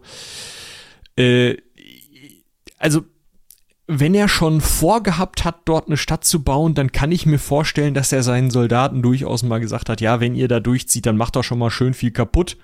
So, ja, also vielleicht noch mal irgendwo feste gegen eine Säule treten oder so. Ich will hier eh alles. Das kommt eher alles weg. Das machen wir alles neu. Dann könnt ihr schon mal die, die ersten Arbeiten leisten, weil er sich dann eben im Bereich zwischen dem heutigen Griechenland und der heutigen Türkei, in diesem Übergangsbereich, hat er sich mit Licinius, einem seiner Rivalen, die Konstantin-Folge kann ich euch auch direkt verlinken. Da geht's eben um verschiedene Kaiser, die dann am Ende, ja, bei der dann, bei denen dann am Ende Konstantin die Mütze aufbehält. Und Licinius ist eben einer dieser, ich sag mal, Nebenkaiser, neben Konstantin oder eigentlich ist es halt ein Mitkaiser mit Konstantin, hm, der dann dementsprechend, ja, aus der Kaiserschaft ausgestiegen wird und Konstantin gewinnt und sagt, hey, hier die Gegend ist cool, ich baue mir Byzantion, Byzantion, ja, hat wahrscheinlich auch schon wieder in Teilen zumindest, zumindest griechisch gesprochen, fand das griechische auch ganz cool, weil er, also zumindest dieses antik-griechische Vorbild, er hat nämlich die Stadt dann nicht nur zu seiner Hauptstadt gemacht und selber umbauen lassen und selber festgelegt, wie viel Fläche sie haben wollte, da können wir gleich nochmal kurz zu kommen, sondern er hat sie eben auch Konstantinopolis genannt, also Stadt des Konstantin oder eben Konstantinopel, wie wir es heute kennen. Das ist ein völliger Rückgriff auf das griechische Erbe dieser Stadt und passt natürlich dazu, was, was so in der Stadt alles passiert ist. Passt jetzt, finde ich, so mittelmäßig gut zu einem römischen Kaiser, aber wenn er es geil fand, bitte. Ich meine, der ist auch mit einem Flug um die Stadt gelatscht. Das ist richtig. Ich finde es übrigens sehr bezeichnend, welch Ironie, dass die entscheidende Schlacht gegen Licinius am 18. September 324 in Üsküdar stattgefunden hat. Oh. Also die Leute in Üsküdar waren anscheinend immer schon ein bisschen äh, kriegerisch drauf. Ne? Hm. Kann ich bestätigen. Gut.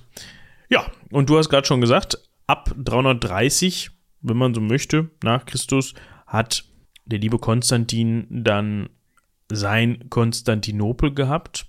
Das heißt, er hat 324 nach Christus die Hauptstadt als neues Rom festgelehnt und geplant und festgelegt und geplant und sechs Jahre später, am 11. Mai 1330, nach sich benannt. Ja, das ist halt die Einweihungsfeier. Ne? Genau. Ich meine, in sechs Jahren eine Stadt bauen, die das 3,5-fache der ursprünglichen Fläche von Byzantion umschließt und äh, komischerweise passt das auch. Die haben irgendwo sieben Hügel gefunden, wie Rom auch schon. Finde ich ganz nett. Ja, du, wenn halt keine Hügel da sind, kann man auch welche bauen lassen, ne? Das ist völlig korrekt. Ich kann mir auch vorstellen, dass das gemacht wurde. Wie gesagt, wir müssen noch mal kurz auf diese Flugnummer kommen. Es gibt nämlich eine Legende, nach der Romulus, ja, Romulus, Remus, mythische Gründer Roms, nach denen äh, Romulus einmal um die Stadt Rom mit dem Flug gegangen ist und so festgelegt hat, dort, äh, also alles im Kreis hier ist meine Stadt. Und tatsächlich muss dieser Kaiser Konstantin wohl auch einmal mit dem Flug um die Stadt gelatscht sein und 6,5 Quadratkilometer als Fläche festgesetzt haben. Mich würde mal interessieren, wie weit der geflügt hat und inwieweit das nicht vielleicht schon mal vorgeflügt worden war, damit es nicht so anstrengend ist. Ja. ah. Ist so ein bisschen wie, wenn die, wenn die dann der Bürgermeister zur Einweihung nochmal eben so ein, so ein Band da durchschneidet, weißt du, wenn er eine neue Bushaltestelle eingeweiht ja. wird und dann kriegt er die Schere in der Hand und macht dann den letzten Schnitt an dem goldenen Bändchen mit der Schleife oder so. Aber vielleicht hat er es auch gemacht. Ja, war ja sonst auch ein Macher, der Typ, ne? Ja, also vielleicht hat er sich da auch einfach nicht für gepackt, ist einfach mit dem Flug mal losmarschiert. Gesagt, so, hier, schreibt euch das auf, so groß, groß soll es werden. Guck mal hier, ich flüge hier mal lang und ihr 5000 Sklavenarbeiter nehmt mal eine Schippe mit, also jeder. Wir bauen da jetzt einen Graben und dann eine Mauer. Ne, da, wo ich geflücht habe. Ist mir völlig egal, ob da Steine im Boden sind. Genau. Viel Spaß. So wird das gelaufen sein. Ja, wie baut man eine neue Hauptstadt? Ja, also erstmal so wie die alte, ne? So nämlich. Die muss ja mindestens genauso schön werden. Ja, also schön Kapitolzügel, ob der da war oder nicht. Ein Hippodrom, ja, also eine schöne Pferderennbahn ja, mit 100.000 Zuschauern Platz. Da kann sich so manches Fußballstadion heute noch warm anziehen. Ja, fast alle, würde ich sagen. Ich weiß gar nicht, ob es Ja. ein Fußballstadion gibt, was so 100.000 Leute, was 100.000 Leuten Platz bietet. Aber das liegt halt auch einfach an dem Spiel selber, weil, weil das Fußballfeld selber ist ja nun mal auch genormt und klar kannst du da immer größere Tribü- Tribünen drumherum bauen, aber irgendwann sehen die Leute halt nichts mehr. Ne? Also Ja, ist bei so einem Hippodrom natürlich ein bisschen anders, weil das so ist eher wie so ein Formel 1 Parcours oder ja, wobei jetzt so Formel 1 vor- förmig ist das nun nicht. Ne? Die rennen ja trotzdem Nein. nur so ein Ei. Ja, aber das ist länger gestreckt und im Zweifel kommt das Pferd dann halt dreimal am Tag vorbei und dann freust du dich. Ja, wäre wär natürlich auch blöd, wenn die das Fußballfeld einfach nach Zuschauerzahl größer machen würden. Dann müssen die immer weiter rennen. Ich fänd's ein bisschen lustig. Ja, wir sind heute im Fußballstadion in München, haben hier 250.000 Plätze, die besetzt werden können. Die Tore sind äh, aus, aus Sichtlinien nicht mehr zu erkennen. Die Erdkrümmung ist leider zu groß an dieser Stelle. Ich kann Der Ihnen Torwart- sagen, ich kann Ihnen sagen, der Ball befindet sich gerade 1,5 Kilometer vom Mittelkreis entfernt Richtung gegnerische Seite. Sie suchen, die Torwart- Spieler suchen den noch. Der Torwart macht seinen Abschlag. Ja, heute mal wieder nur den halben Strafraum erreicht. Ei, ei, ei, ei, ei. Ja, Ja. vielleicht ist das im. Hippodrom auch so gelaufen. Ist, ja, ich, ich weiß auch nicht, ob jetzt ein so ein Kommentator da so drüber geschrien hat, aber oh, also, Hippodrom haben sie gebaut. Ein Forum natürlich, ne, so ein, so ein Haupt, ja, Marktversammlungsplatz. Eine, äh, natürlich eine große Straße, wie es bei den Römern ja auch in den römischen He- Heerlagern und so üblich war, dass man so eine, so eine, so eine Prunkachse bekommt. So eine Hauptstraße. Ja, genau.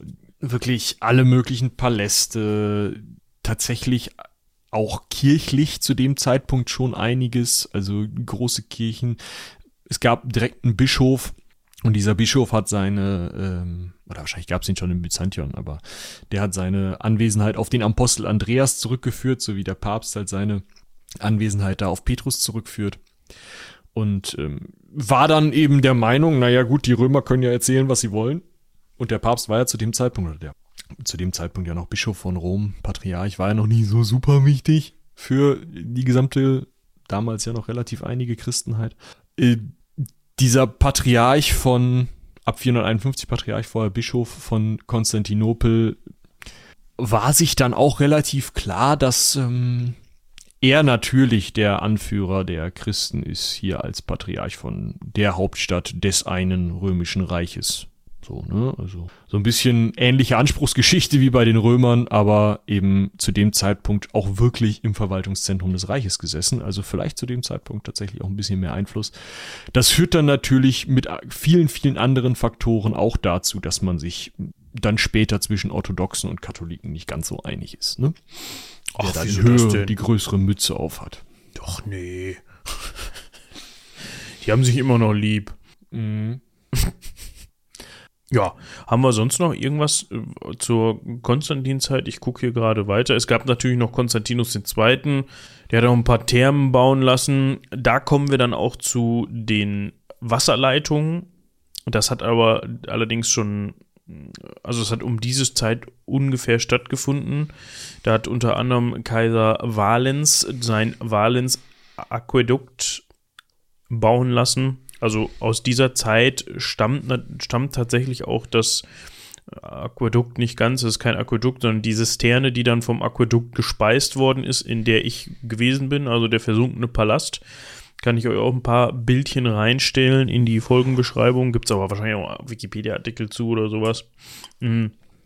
Dementsprechend brauchte man auch Versorgung, denn die Bevölkerungszahl der Stadt wuchs und so dann eben auch der Bedarf an Wasser und Nahrungsmittel. Und so hat es in einigen Jahren doch hin und wieder mal Mangeljahre gegeben. Ja, also da war dann durchaus waren dann, waren dann Hungersnöte und so weiter und so fort am Start, was dann ja auch schnell zu Krankheiten führt und so weiter. Aus diesem Grund hat man dann eben auch schon früh bemerkt, wir müssen da vor allem, was die Wasserversorgung angeht, mal was machen.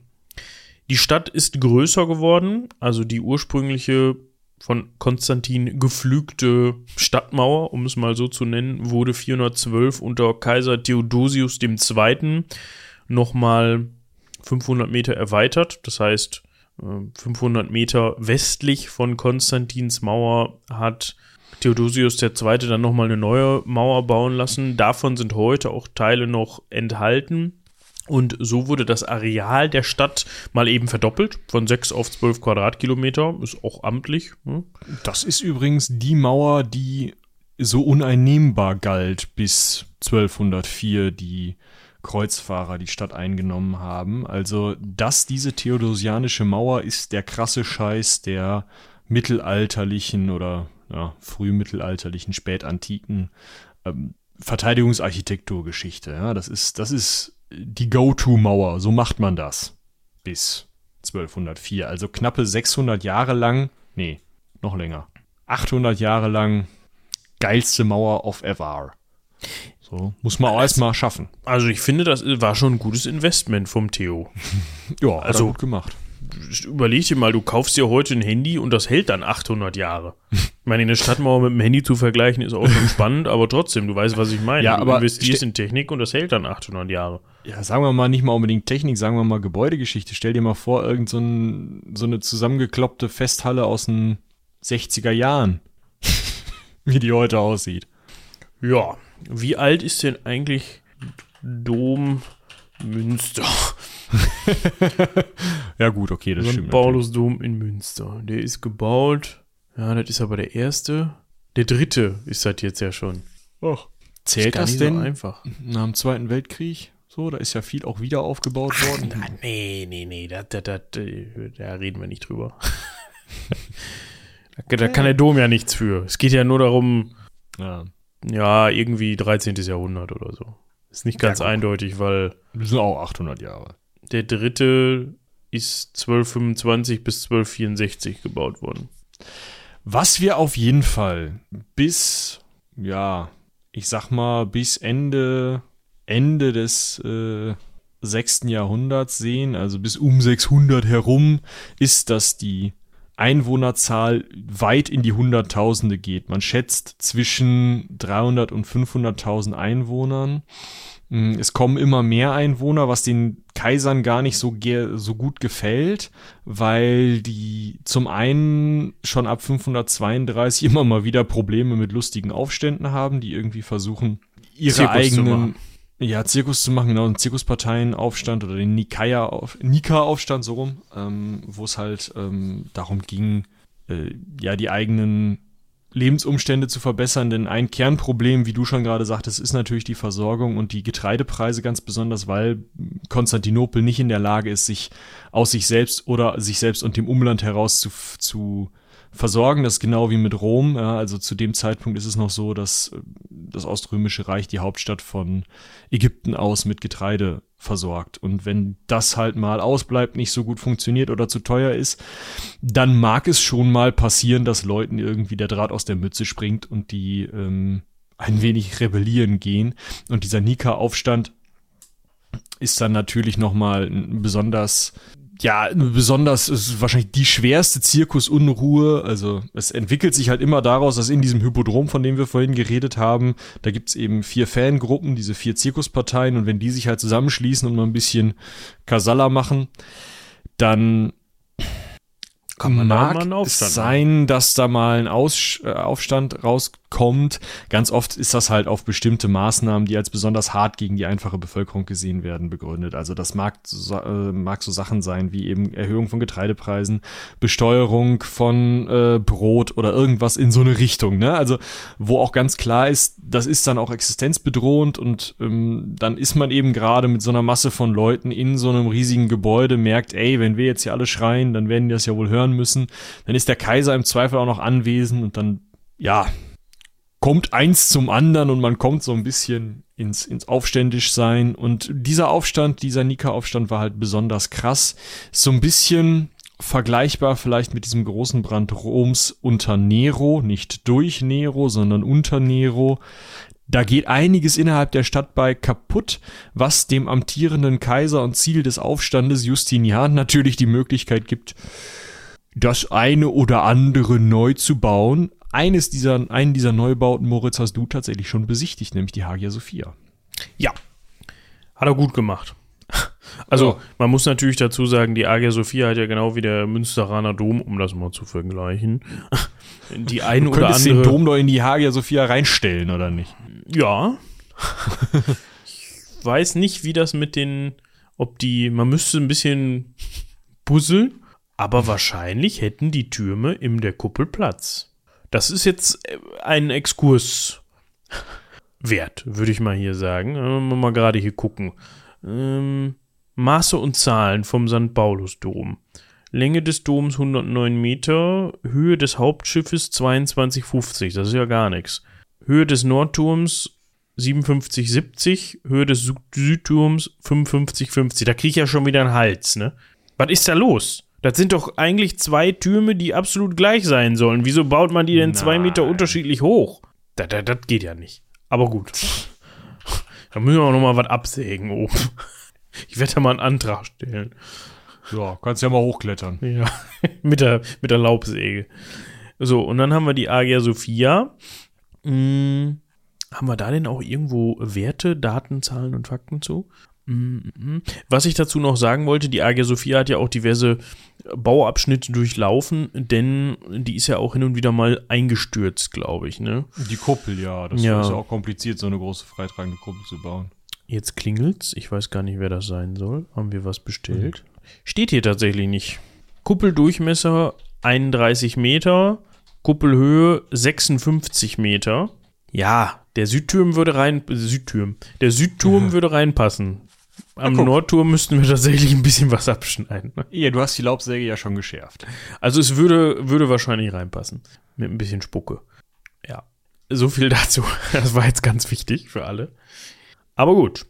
Wir waren bei den Zirkusparteien und bei Justins, Justians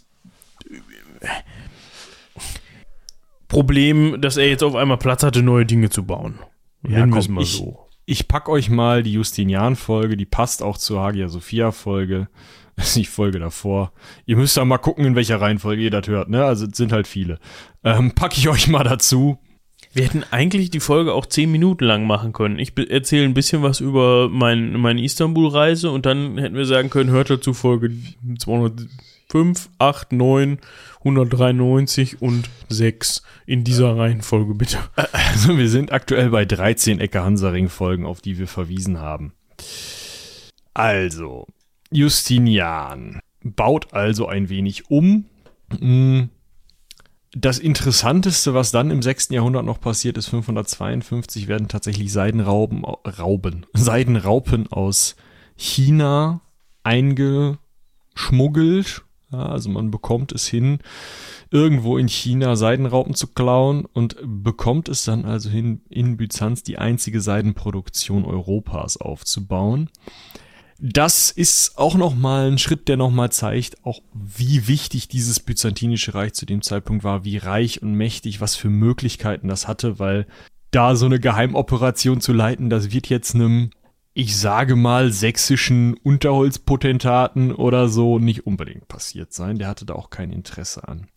Trotzdem, also auf der einen Seite große Bauwerke, großer Luxus, auf der anderen Seite eben immer wieder die Versorgungsprobleme, Vandalen und Ostgoten werden zwar zurückgedrängt, trotzdem ähm, die Kriege und auch allgemein Versorgungsprobleme, Missernten und ähnliches führen immer mal wieder zu Mangeljahren, in denen es halt kein Öl gibt, keinen Wein, kein Brot weil die Stadt sich eben nicht aus sich selbst heraus äh, versorgen kann. Dazu kommt dann noch die Justinianische Pest. Wir waren ja noch nicht fertig. Das Ganze, dieses ganze, ja, positive und negative gegeneinander führt tatsächlich zu einem Ausbau auch von, ich nenn's mal, Sozialgebäuden ganz besonders interessant ist da das 578 entstandene Waisenhaus. Also es gibt tatsächlich auch Hospitäler und ähnliches, das berichten auch immer wieder Pilger ins Heilige Land, ähm, die halt immer wieder erzählen, wie krass das in Byzanz eben zu dem Zeitpunkt oder in Konstantinopel zu dem Zeitpunkt noch ist, dass es eben immer noch öffentliche Bäder gibt, dass es Hospitäler und sogenannte Hospize gibt, in denen eben Kranke gepflegt werden, dass es ein Waisenhaus gibt. Dinge, die in Europa zu dem Zeitpunkt, da denkst du nicht drüber nach, da hast du Glück, wenn da mal irgendwie so ein Mönch sagt, also wenn ein Mönch anwesend ist, das ist zu dem Zeitpunkt auch noch nicht so viel, und wenn diese Mönche dann in dem Moment sagen, ja komm, okay, dann heiligt, also dann heilig dich nicht, sondern dann kriegst du hier jetzt mal einen Kudung-Umschlag, hoffentlich hilft's. Ne, also das ist schon mh, hm, ein anderes Niveau, ein eher antikes Niveau, was in dieser Stadt zu dem Zeitpunkt immer noch gelebt wird, auch wenn das eben unter diesen Pestwellen dann im siebten Jahrhundert echt ab baut. Ne? Also ab 614 fast keine kaiserliche Bautätigkeit mehr. Ähm, ab 747 beginnt man Tote innerhalb der Stadtmauern beizusetzen. Vorher völlig undenkbar. Die Einwohnerzahl sackt auf ein Zehntel. Ja? Bis ins Jahr 800 auf ein Zehntel runter. Von 300 bis 500.000 äh, um 600, äh, 200 Jahre später auf 30 bis 40.000. Das muss man sich mal auf der Zunge zergehen lassen. Äh, trotzdem wird immer noch Seide hergestellt, aber die Bäder werden nicht mehr betrieben, weil für wen denn? Da kann man besser mal ein Gefängnis draus machen oder eben eine Seidenwerkstatt, äh, weil die Seide bringt immer noch richtig Geld. Das ist so ein ganz, das muss so ein ganz, ganz merkwürdiges Gefühl gewesen sein, in dieser verfallenen Stadt zu leben. Ja, vor allem ja, weil es so die Gegensätze waren, wie du ja. gerade schon gesagt hast. Ne? Auf der einen Seite befindet man sich im prunkvollen Konstantinopel und auf der anderen Seite ist es nicht mehr so prunkvoll, wie es schon mal gewesen ist. Dann, du hast es gerade schon gesagt, haben wir nochmal diverse Belagerungen. Wir können nochmal, also nichts, was wirklich erfolgreich war. Wir haben ja eben schon davon gehört, dass diese Mauer, die der liebe Herr Theodosius da bauen lassen hat, doch schon sehr standhaft war. Angeblich hat man sogar versucht, das goldene Horn mit einer Kette abzuriegeln. Das ist aber so ein bisschen, ja, nicht umstritten, aber. Wann es losgegangen ist, ist die Frage. Diese genau. Kette gibt's auf jeden Fall. Ne? Also es ist halt eine, eine Schiffsriegelkette, wo du halt mit dem Schiff nicht durchfahren kannst. Das ist natürlich eine relativ einfache Nummer, äh, wenn man so ein goldenes Horn, also diesen Zugang in die Stadt, diesen natürlichen Hafen da abregeln möchte. Ähm, hilft auch relativ lange, ähm, wir erinnern uns an die Eroberungsfolge, ich glaube es ist Folge 82, nee, Folge 55, ja, müsst ihr Glück haben, dass die gut ist. Aber ähm, da gehen die äh, Osmanen eben zu Fuß mit dem Schiff auf dem Rücken in den, ins Goldene Horn rein, weil eben diese Schiffskette existiert. Wann damit aber angefangen wurde, ist halt so eine Frage. Bei diesen ganzen Belagerungen wird die halt irgendwann das erste Mal erwähnt. War das ist gerade wahrscheinlich, ne? Äh, ja. Was man dazu noch mal eben sagen könnte, der Begriff ah, goldenes Horn ist vielleicht ein bisschen irreführend, meiner Meinung nach zumindest. Das goldene Horn ist dieser Nebenfluss, wenn man sich das, oder dieser Flussarm, der vom Bosporus ziemlich bald, wenn man vom Süden in den Bosporus reinfährt, nach links, also nach Westen weg. Na, müssen wir mal gucken. Äh, Fließrichtung, pff, schwierig, gute Frage. Aber auf jeden Fall nach Westen weg. Ne? Also der Trend heutzutage die beiden Stadtteile äh, Eminönü und äh, Galata. Und das ist eben auch genau das, wo sich das alte Konstantinopel befunden hat. Das heißt, im Norden wurde es, jetzt muss ich mal gerade gucken, ich glaube auch noch nach Theodosius Mauer durch den. Ich habe euch mal eine Karte verlinkt. Ja. Das hilft, glaube ich. Da steht es halt schön drauf. Also die Stadtmauer ging eben am Goldenen Horn entlang. Zeitweise jedenfalls. Ne? Also. Ja, ihr habt, also ihr habt jetzt eine Karte hier, da könnt ihr auf der westlichen Seite eben die, äh, die Stadtmauer sehen, die Theodosianische Mauer, die dünnere gestrichelte Linie ist die Konstantinische Mauer und ähm, im Goldenen Horn steht tatsächlich auf der Karte auch die Sperrkette eingezeichnet. Ne? Hm. Also dann, das ist ganz nett. Ja, so, also, was haben wir? Die Sperrkette ist übrigens 700 13 das erste Mal erwähnt worden. Und dann, wie gesagt, bis äh, 1453 ja. zumindest in Gebrauch. Sup, was haben wir dann? Ähm, verschiedene Belagerungen haben wir ja gerade schon drüber gesprochen. es ist immer wieder schwierig für das Byzantinische Reich, äh, Boden gut zu machen. Äh, sie verlieren tendenziell über die Jahrhunderte einfach immer mehr. Das Schlimmste, was ihnen passiert, ist, dass halt im siebten Jahrhundert, also in der Zeit dieses massiven Bevölkerungszusammenbruchs eben Ägypten verloren geht und damit äh, die Kornkammer Konstantinopels vorher die Kornkammer Roms verloren geht, dann ist natürlich es auch einfach wesentlich schwieriger, diese Stadt versorgt zu halten. Definitiv. Mhm.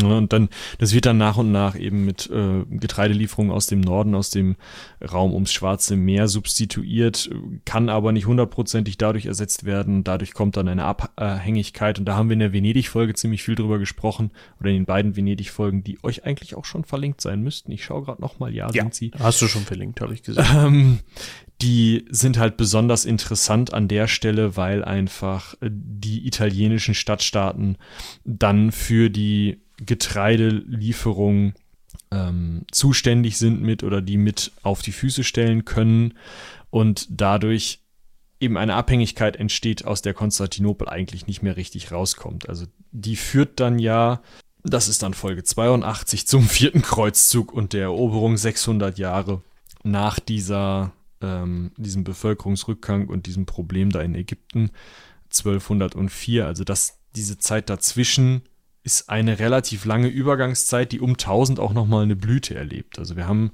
diesen Niedergang ab 600, sag ich mal, über den Daumen.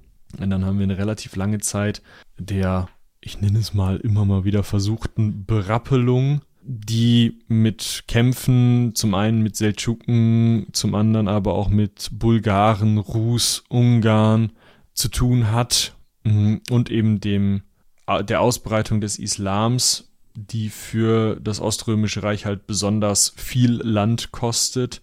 Und um 1000 ist es dann endgültig so, dass keinerlei Getreide mehr aus Ägypten kommt. Vorher gab es immer mal noch Lieferungen, die halt einfach gekauft wurden.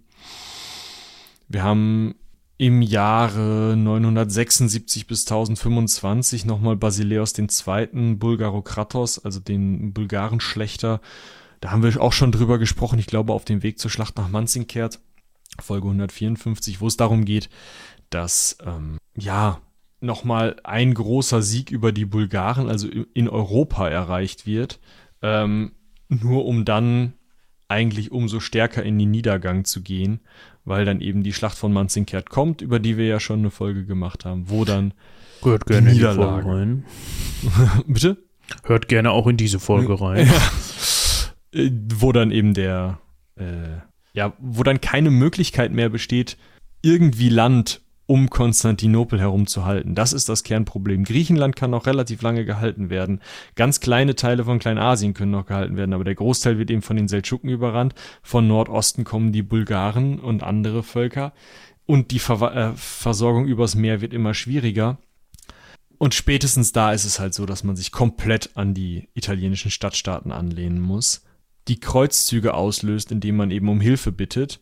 Und ja, dann trifft halt auch wieder, das ist genau wie vorher. Das ist dieses, man hat eine unglaubliche Stadt, die keinerlei Versorgung mehr aus dem Umland beziehen kann, die eine unglaublich fortschrittliche Infrastruktur ihres nennt, die eine Universität, Kliniken mit Abteilungen für Krankheiten, Aquädukte, Bäder, Polizei, Feuerwehr hat, ähm, Unglaubliches an Waren anbietet. Ja? Seide ist ja nur eine Sache, dieser Schmelzpunkt zwischen Ost und West.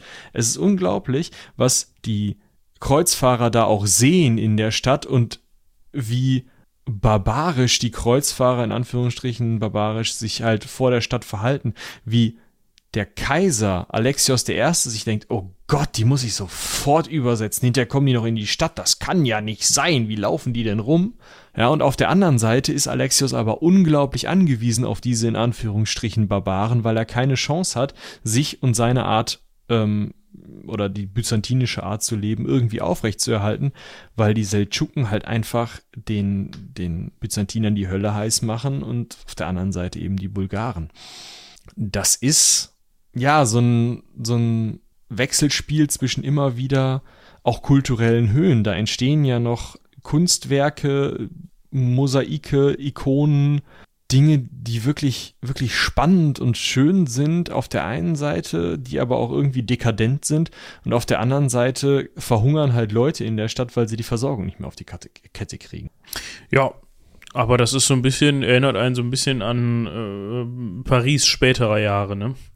Also man hat halt eben diese extremen Gegensätze von Luxus und Reichtum und irgendwie auch kultureller Blüte und auf der anderen Seite eben Elend und absolute, ja. Ja, gerade das absolutistische Paris, da hast du völlig recht. Ja. So. Und jetzt nähern wir uns eben dem Punkt, mich jetzt gerade schon angesprochen, diese Vandalen, beziehungsweise nicht Vandalen ist das falsche Wort, vor allem in dem Zusammenhang, diese Barbaren muss man da eben zu sagen, das hat nichts mit dem, mit den, mit der Bevölkerungsgruppe der Vandalen zu tun, die waren ein bisschen vorher unterwegs. Da müssen wir noch mal ein bisschen ausführlicher über 1204 sprechen, glaube ich, ne? Ja, was heißt ausführlicher? Das haben wir in Folge 255 ja schon gemacht. ja, aber man kann es ja noch mal eben ja, anreißen.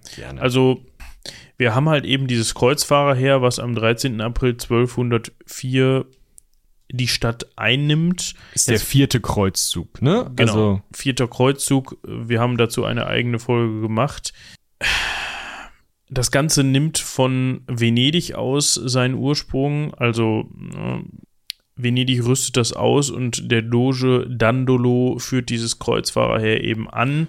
Übrigens vorher geblendet worden für den Byzantinern. Man soll das ja nicht seltener erwähnen, wenn das da äh, Tradition hat, ne?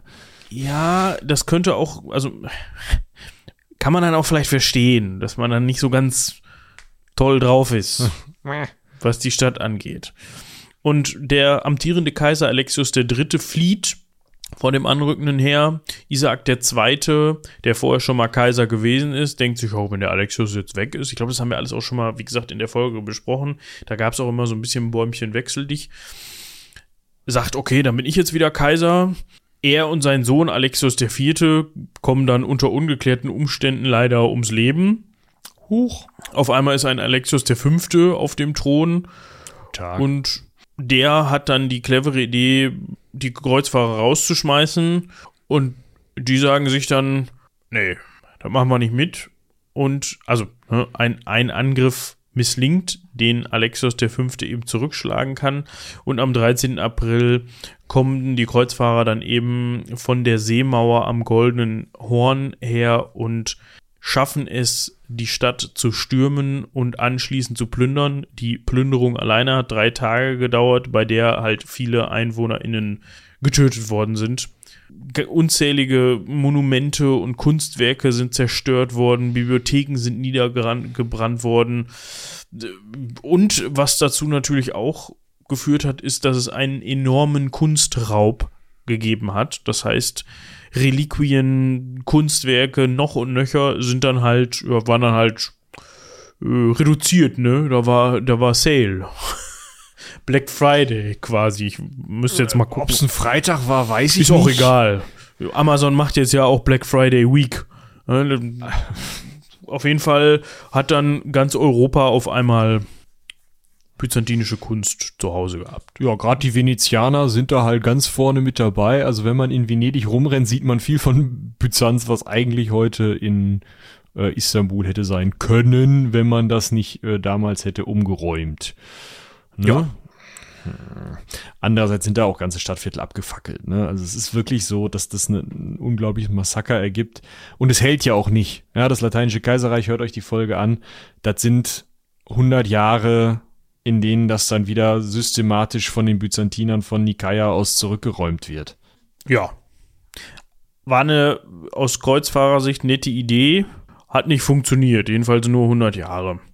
Was jetzt nicht bedeutet, dass jetzt unbedingt nach der Zurückräumung und nachdem Konstantinopel wieder im byzantinischen Besitz war, besser funktioniert hat.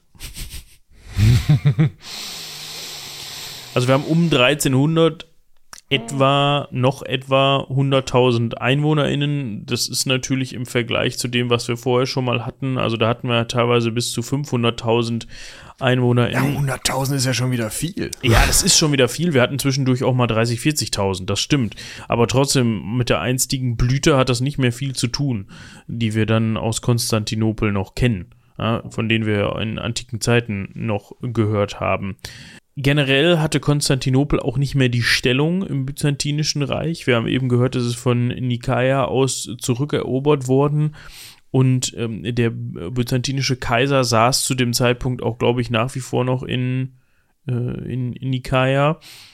Und so gab es zum Beispiel auch Verbote. Ne? Man durfte die Stadtmauer nicht weiter befestigen. Hat man dann drei, 1307 trotzdem wieder getan also angefangen und 1348 hat man dann unter anderem noch einen großen Wehrturm auf der Spitze des Hügels. Also das ist, glaube ich, dann jetzt auf der äh, Nordseite des Goldenen Horns. Ich, ja, das waren die Genuesen, ne? Ja. Ich bin mir jetzt unsicher, ob das der Galaterturm ist.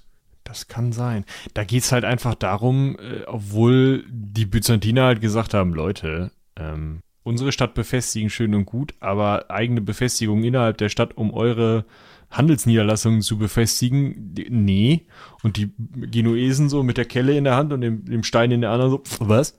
Ich weiß nichts. Äh, wir machen hier Toilettenhäuschen. ungefähr. Also, 150 Meter hohes Toilettenhäuschen mit ein paar Kanonen. Das stört euch doch nicht, oder? Ja.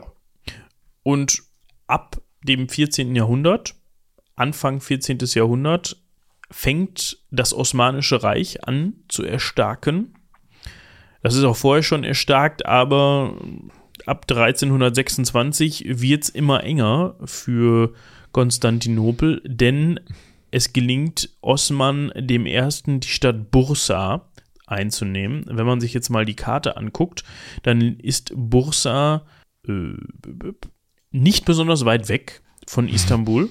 Ja, also ich würde jetzt mal sagen, mit dem Auto sind das so eine Stunde, anderthalb vielleicht.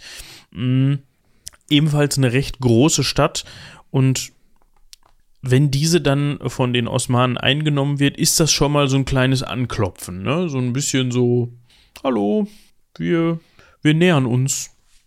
Und in, in, ja, im Verlauf des 14. Jahrhunderts gelingt es eben den Osmanen, große Teile Anatoliens einzunehmen. Anatolien ist übrigens die ähm, ist, wenn man so möchte, ganz Kleinasien. Also das ist einfach die, heutzutage bezeichnet das einfach die asiatische Seite der Türkei.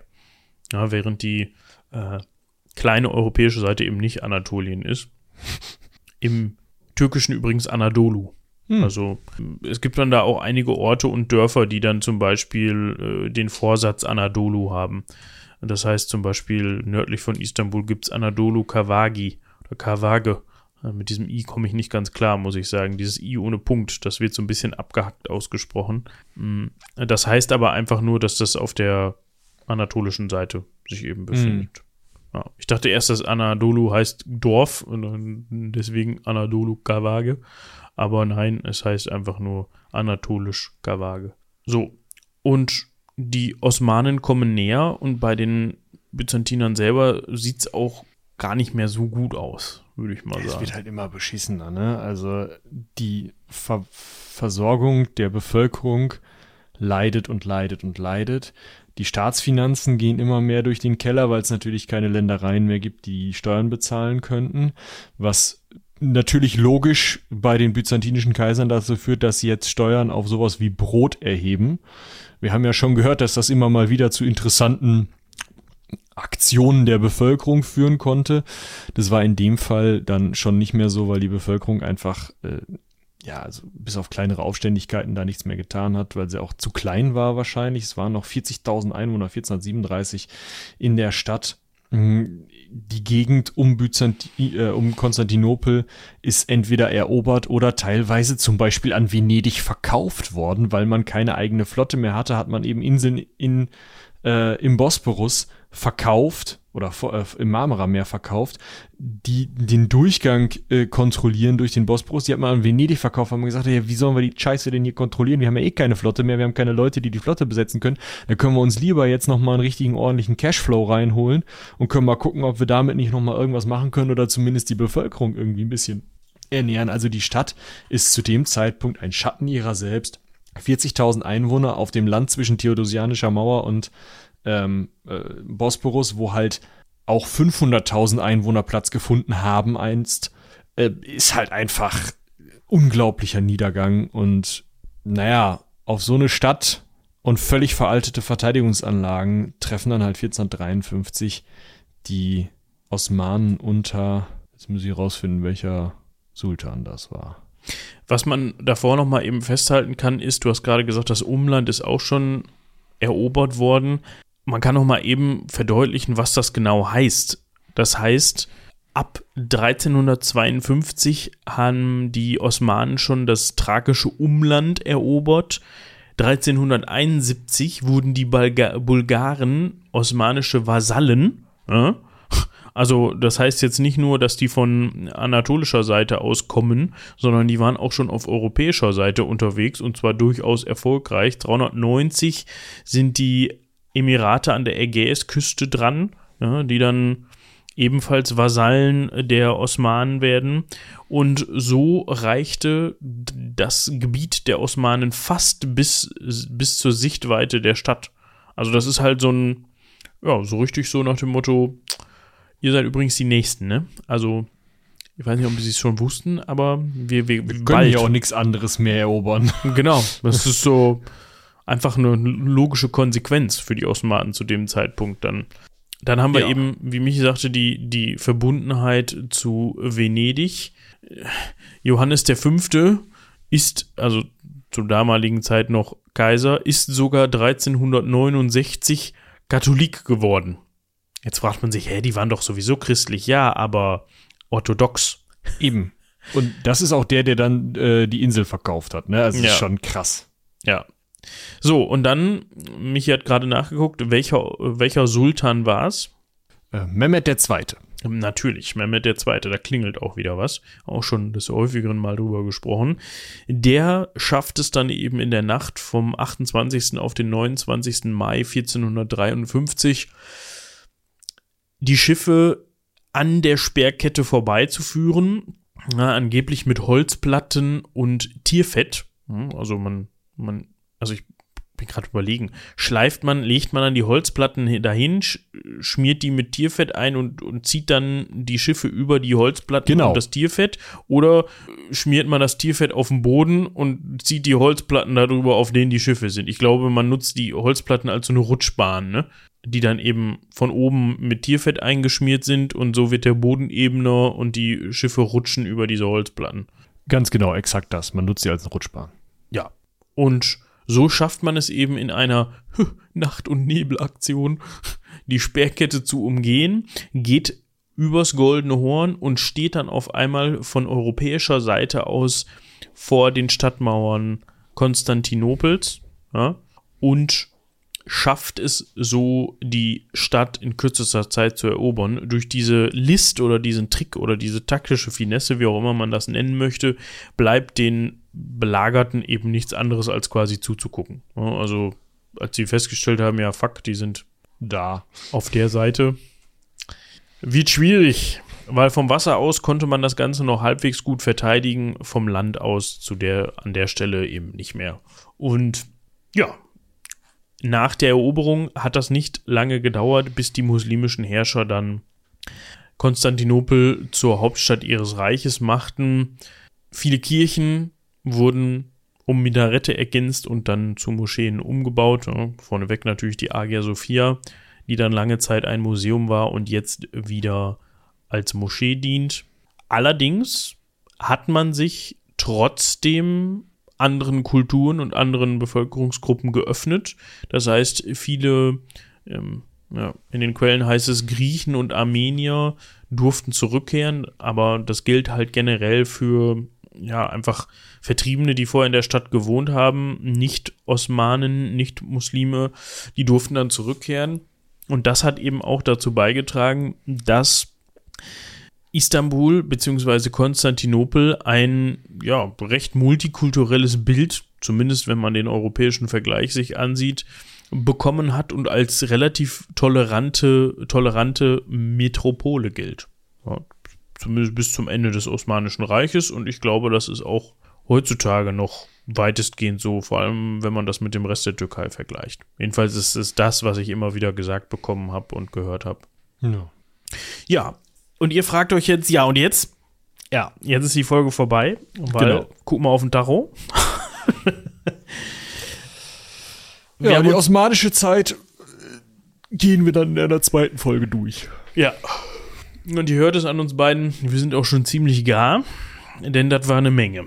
Also, jo. wir können das ja nochmal eben zusammenfassen in drei Sätzen von, wie hieß der, vom Homo erectus, der in Höhlen gewohnt hat, über kleine griechische Kolonien, die sich dort gebildet haben, die sich vor allem dort gebildet haben, um die Schifffahrt durch den Bosporus Richtung Schwarzes Meer zu unterstützen und zu festigen, über ja, ein Erstarken der Stadt, ein immer größer werden, ein Byzantion oder ja, Byzantion, was schließlich von den Römern einverleibt wurde, dann aber mehr als ja, Abgabengeber und äh, ja, solange nichts passiert, relativ ruhige Stadt abgecancelt worden ist. Und dann spätestens unter Konstantin, der sich irgendwie in sein späteres Konstantinopel verliebt hat, umgebaut und zu seiner Hauptstadt gemacht wurde. Daraus entstanden dann Zentrum des Oströmischen Reiches und später dann des Byzantinischen Reiches mit einer eigenen Kaiserkultur, haben wir auch schon viel von gehört, die dann aber nach und nach verfallen ist, die uneinnehmbare Stadt, die dann 1204 zum ersten Mal von den, vom Kreuzfahrer her, vom Venedisch ange, Venedig, Venedisch? Venezianisch. Venezianisch. Meine Güte. Vom venezianisch angeführten Kreuzfahrer her eingenommen worden ist. Lateinisches Kaiserreich, Rückeroberung durch das Byzantinische Reich, bis dann schließlich 1453 die Osmanen den Deckel drauf gemacht haben und gesagt haben: So, das ist jetzt unsere Hauptstadt. Ja. Und somit auch Niedergang und Ende des Byzantinischen Reiches. Ja, Schön zusammengefasst. Ist schon viel passiert, ne? Ja. Und noch mehr, ne? Also Und wir haben mehr. ja, wir haben ja noch zu tun nächste Folge. Genau. Wenn wir nächste uns nicht wieder Folge, verzählen. Nächste Folge wahrscheinlich nicht. Wahrscheinlich wird es ein bisschen. Oder mal hängen wir das direkt da hinten dran. Ja, da müssen wir noch mal gucken. Lass uns das ja. mal äh, off Records diskutieren. Ja, das, das finde ich auch. Ihr könnt euch immer dazu äußern. Ach, ob euch diese Folge gefallen hat, war ja mal wieder so ein ganz bisschen Ecke Hansaring unterwegs, ne? Ja, so ein ganz bisschen. Ja. Ich glaube, das wird noch mal mehr, wenn, wenn wir dann in Richtung von ähm, Palästen und Moscheen kommen, die vielleicht heute auch noch wirklich stehen, außer der Hagia Sophia. Ja, da kann ich dann auch noch mal ein bisschen mehr zu sagen. Genau. Aber erstmal ähm, würde ich, glaube ich, sagen, mir reicht's, haltet die Ohren steif. Ja. Ich überlege gerade, ob wir sonst noch was haben. Es steht übrigens die nächste Heldenpicknick-Aufnahme an. Also für alle, die da bei Kobolds mal darauf hoffen, dass es bald weitergeht. Das tut es. Ich kann nichts dazu sagen, wie Robins Workload gerade ist, wenn wir die Folgen aufgenommen haben, wie schnell er die produzieren kann. Aber wenn ihr das hört, haben wir schon aufgenommen. Aufgenommen. Ja, das heißt, so da geht's so langsam weiter und wir dürfen hoffen, dass es da, dass da wieder was passiert demnächst. Also seid gespannt, habt vielleicht mal so ein halbes Auge irgendwie auf die, auf euren Podcast-Feed. Also nicht genau. euren, sondern den Koboldsmar Podcast-Feed, Heldenpicknick Podcast-Feed. Ja. Jo. Und ich glaube, das war's. Genau. Wir bedanken uns natürlich vielmals zum einen für eure vielen Zuschriften per E-Mail. Macht da gerne so weiter. Ja, lasst uns wie immer gerne Feedback und Folgenwünsche da an rumlabern.seitenwälzer.de. Bedenkt aber die Zeitblase. Bedenkt die Zeitblase, genau, aber ihr kriegt ja mit, dass die E-Mails dann doch ankommen und nach und nach dann auch zu Teilen jedenfalls beantwortet werden. Genau. Ja. Und dann würde ich noch sagen, wir bedanken uns vielmals fürs Zuhören bei dieser Folge und haut rein. Bis zum nächsten Mal. Bis dahin. Tschüss.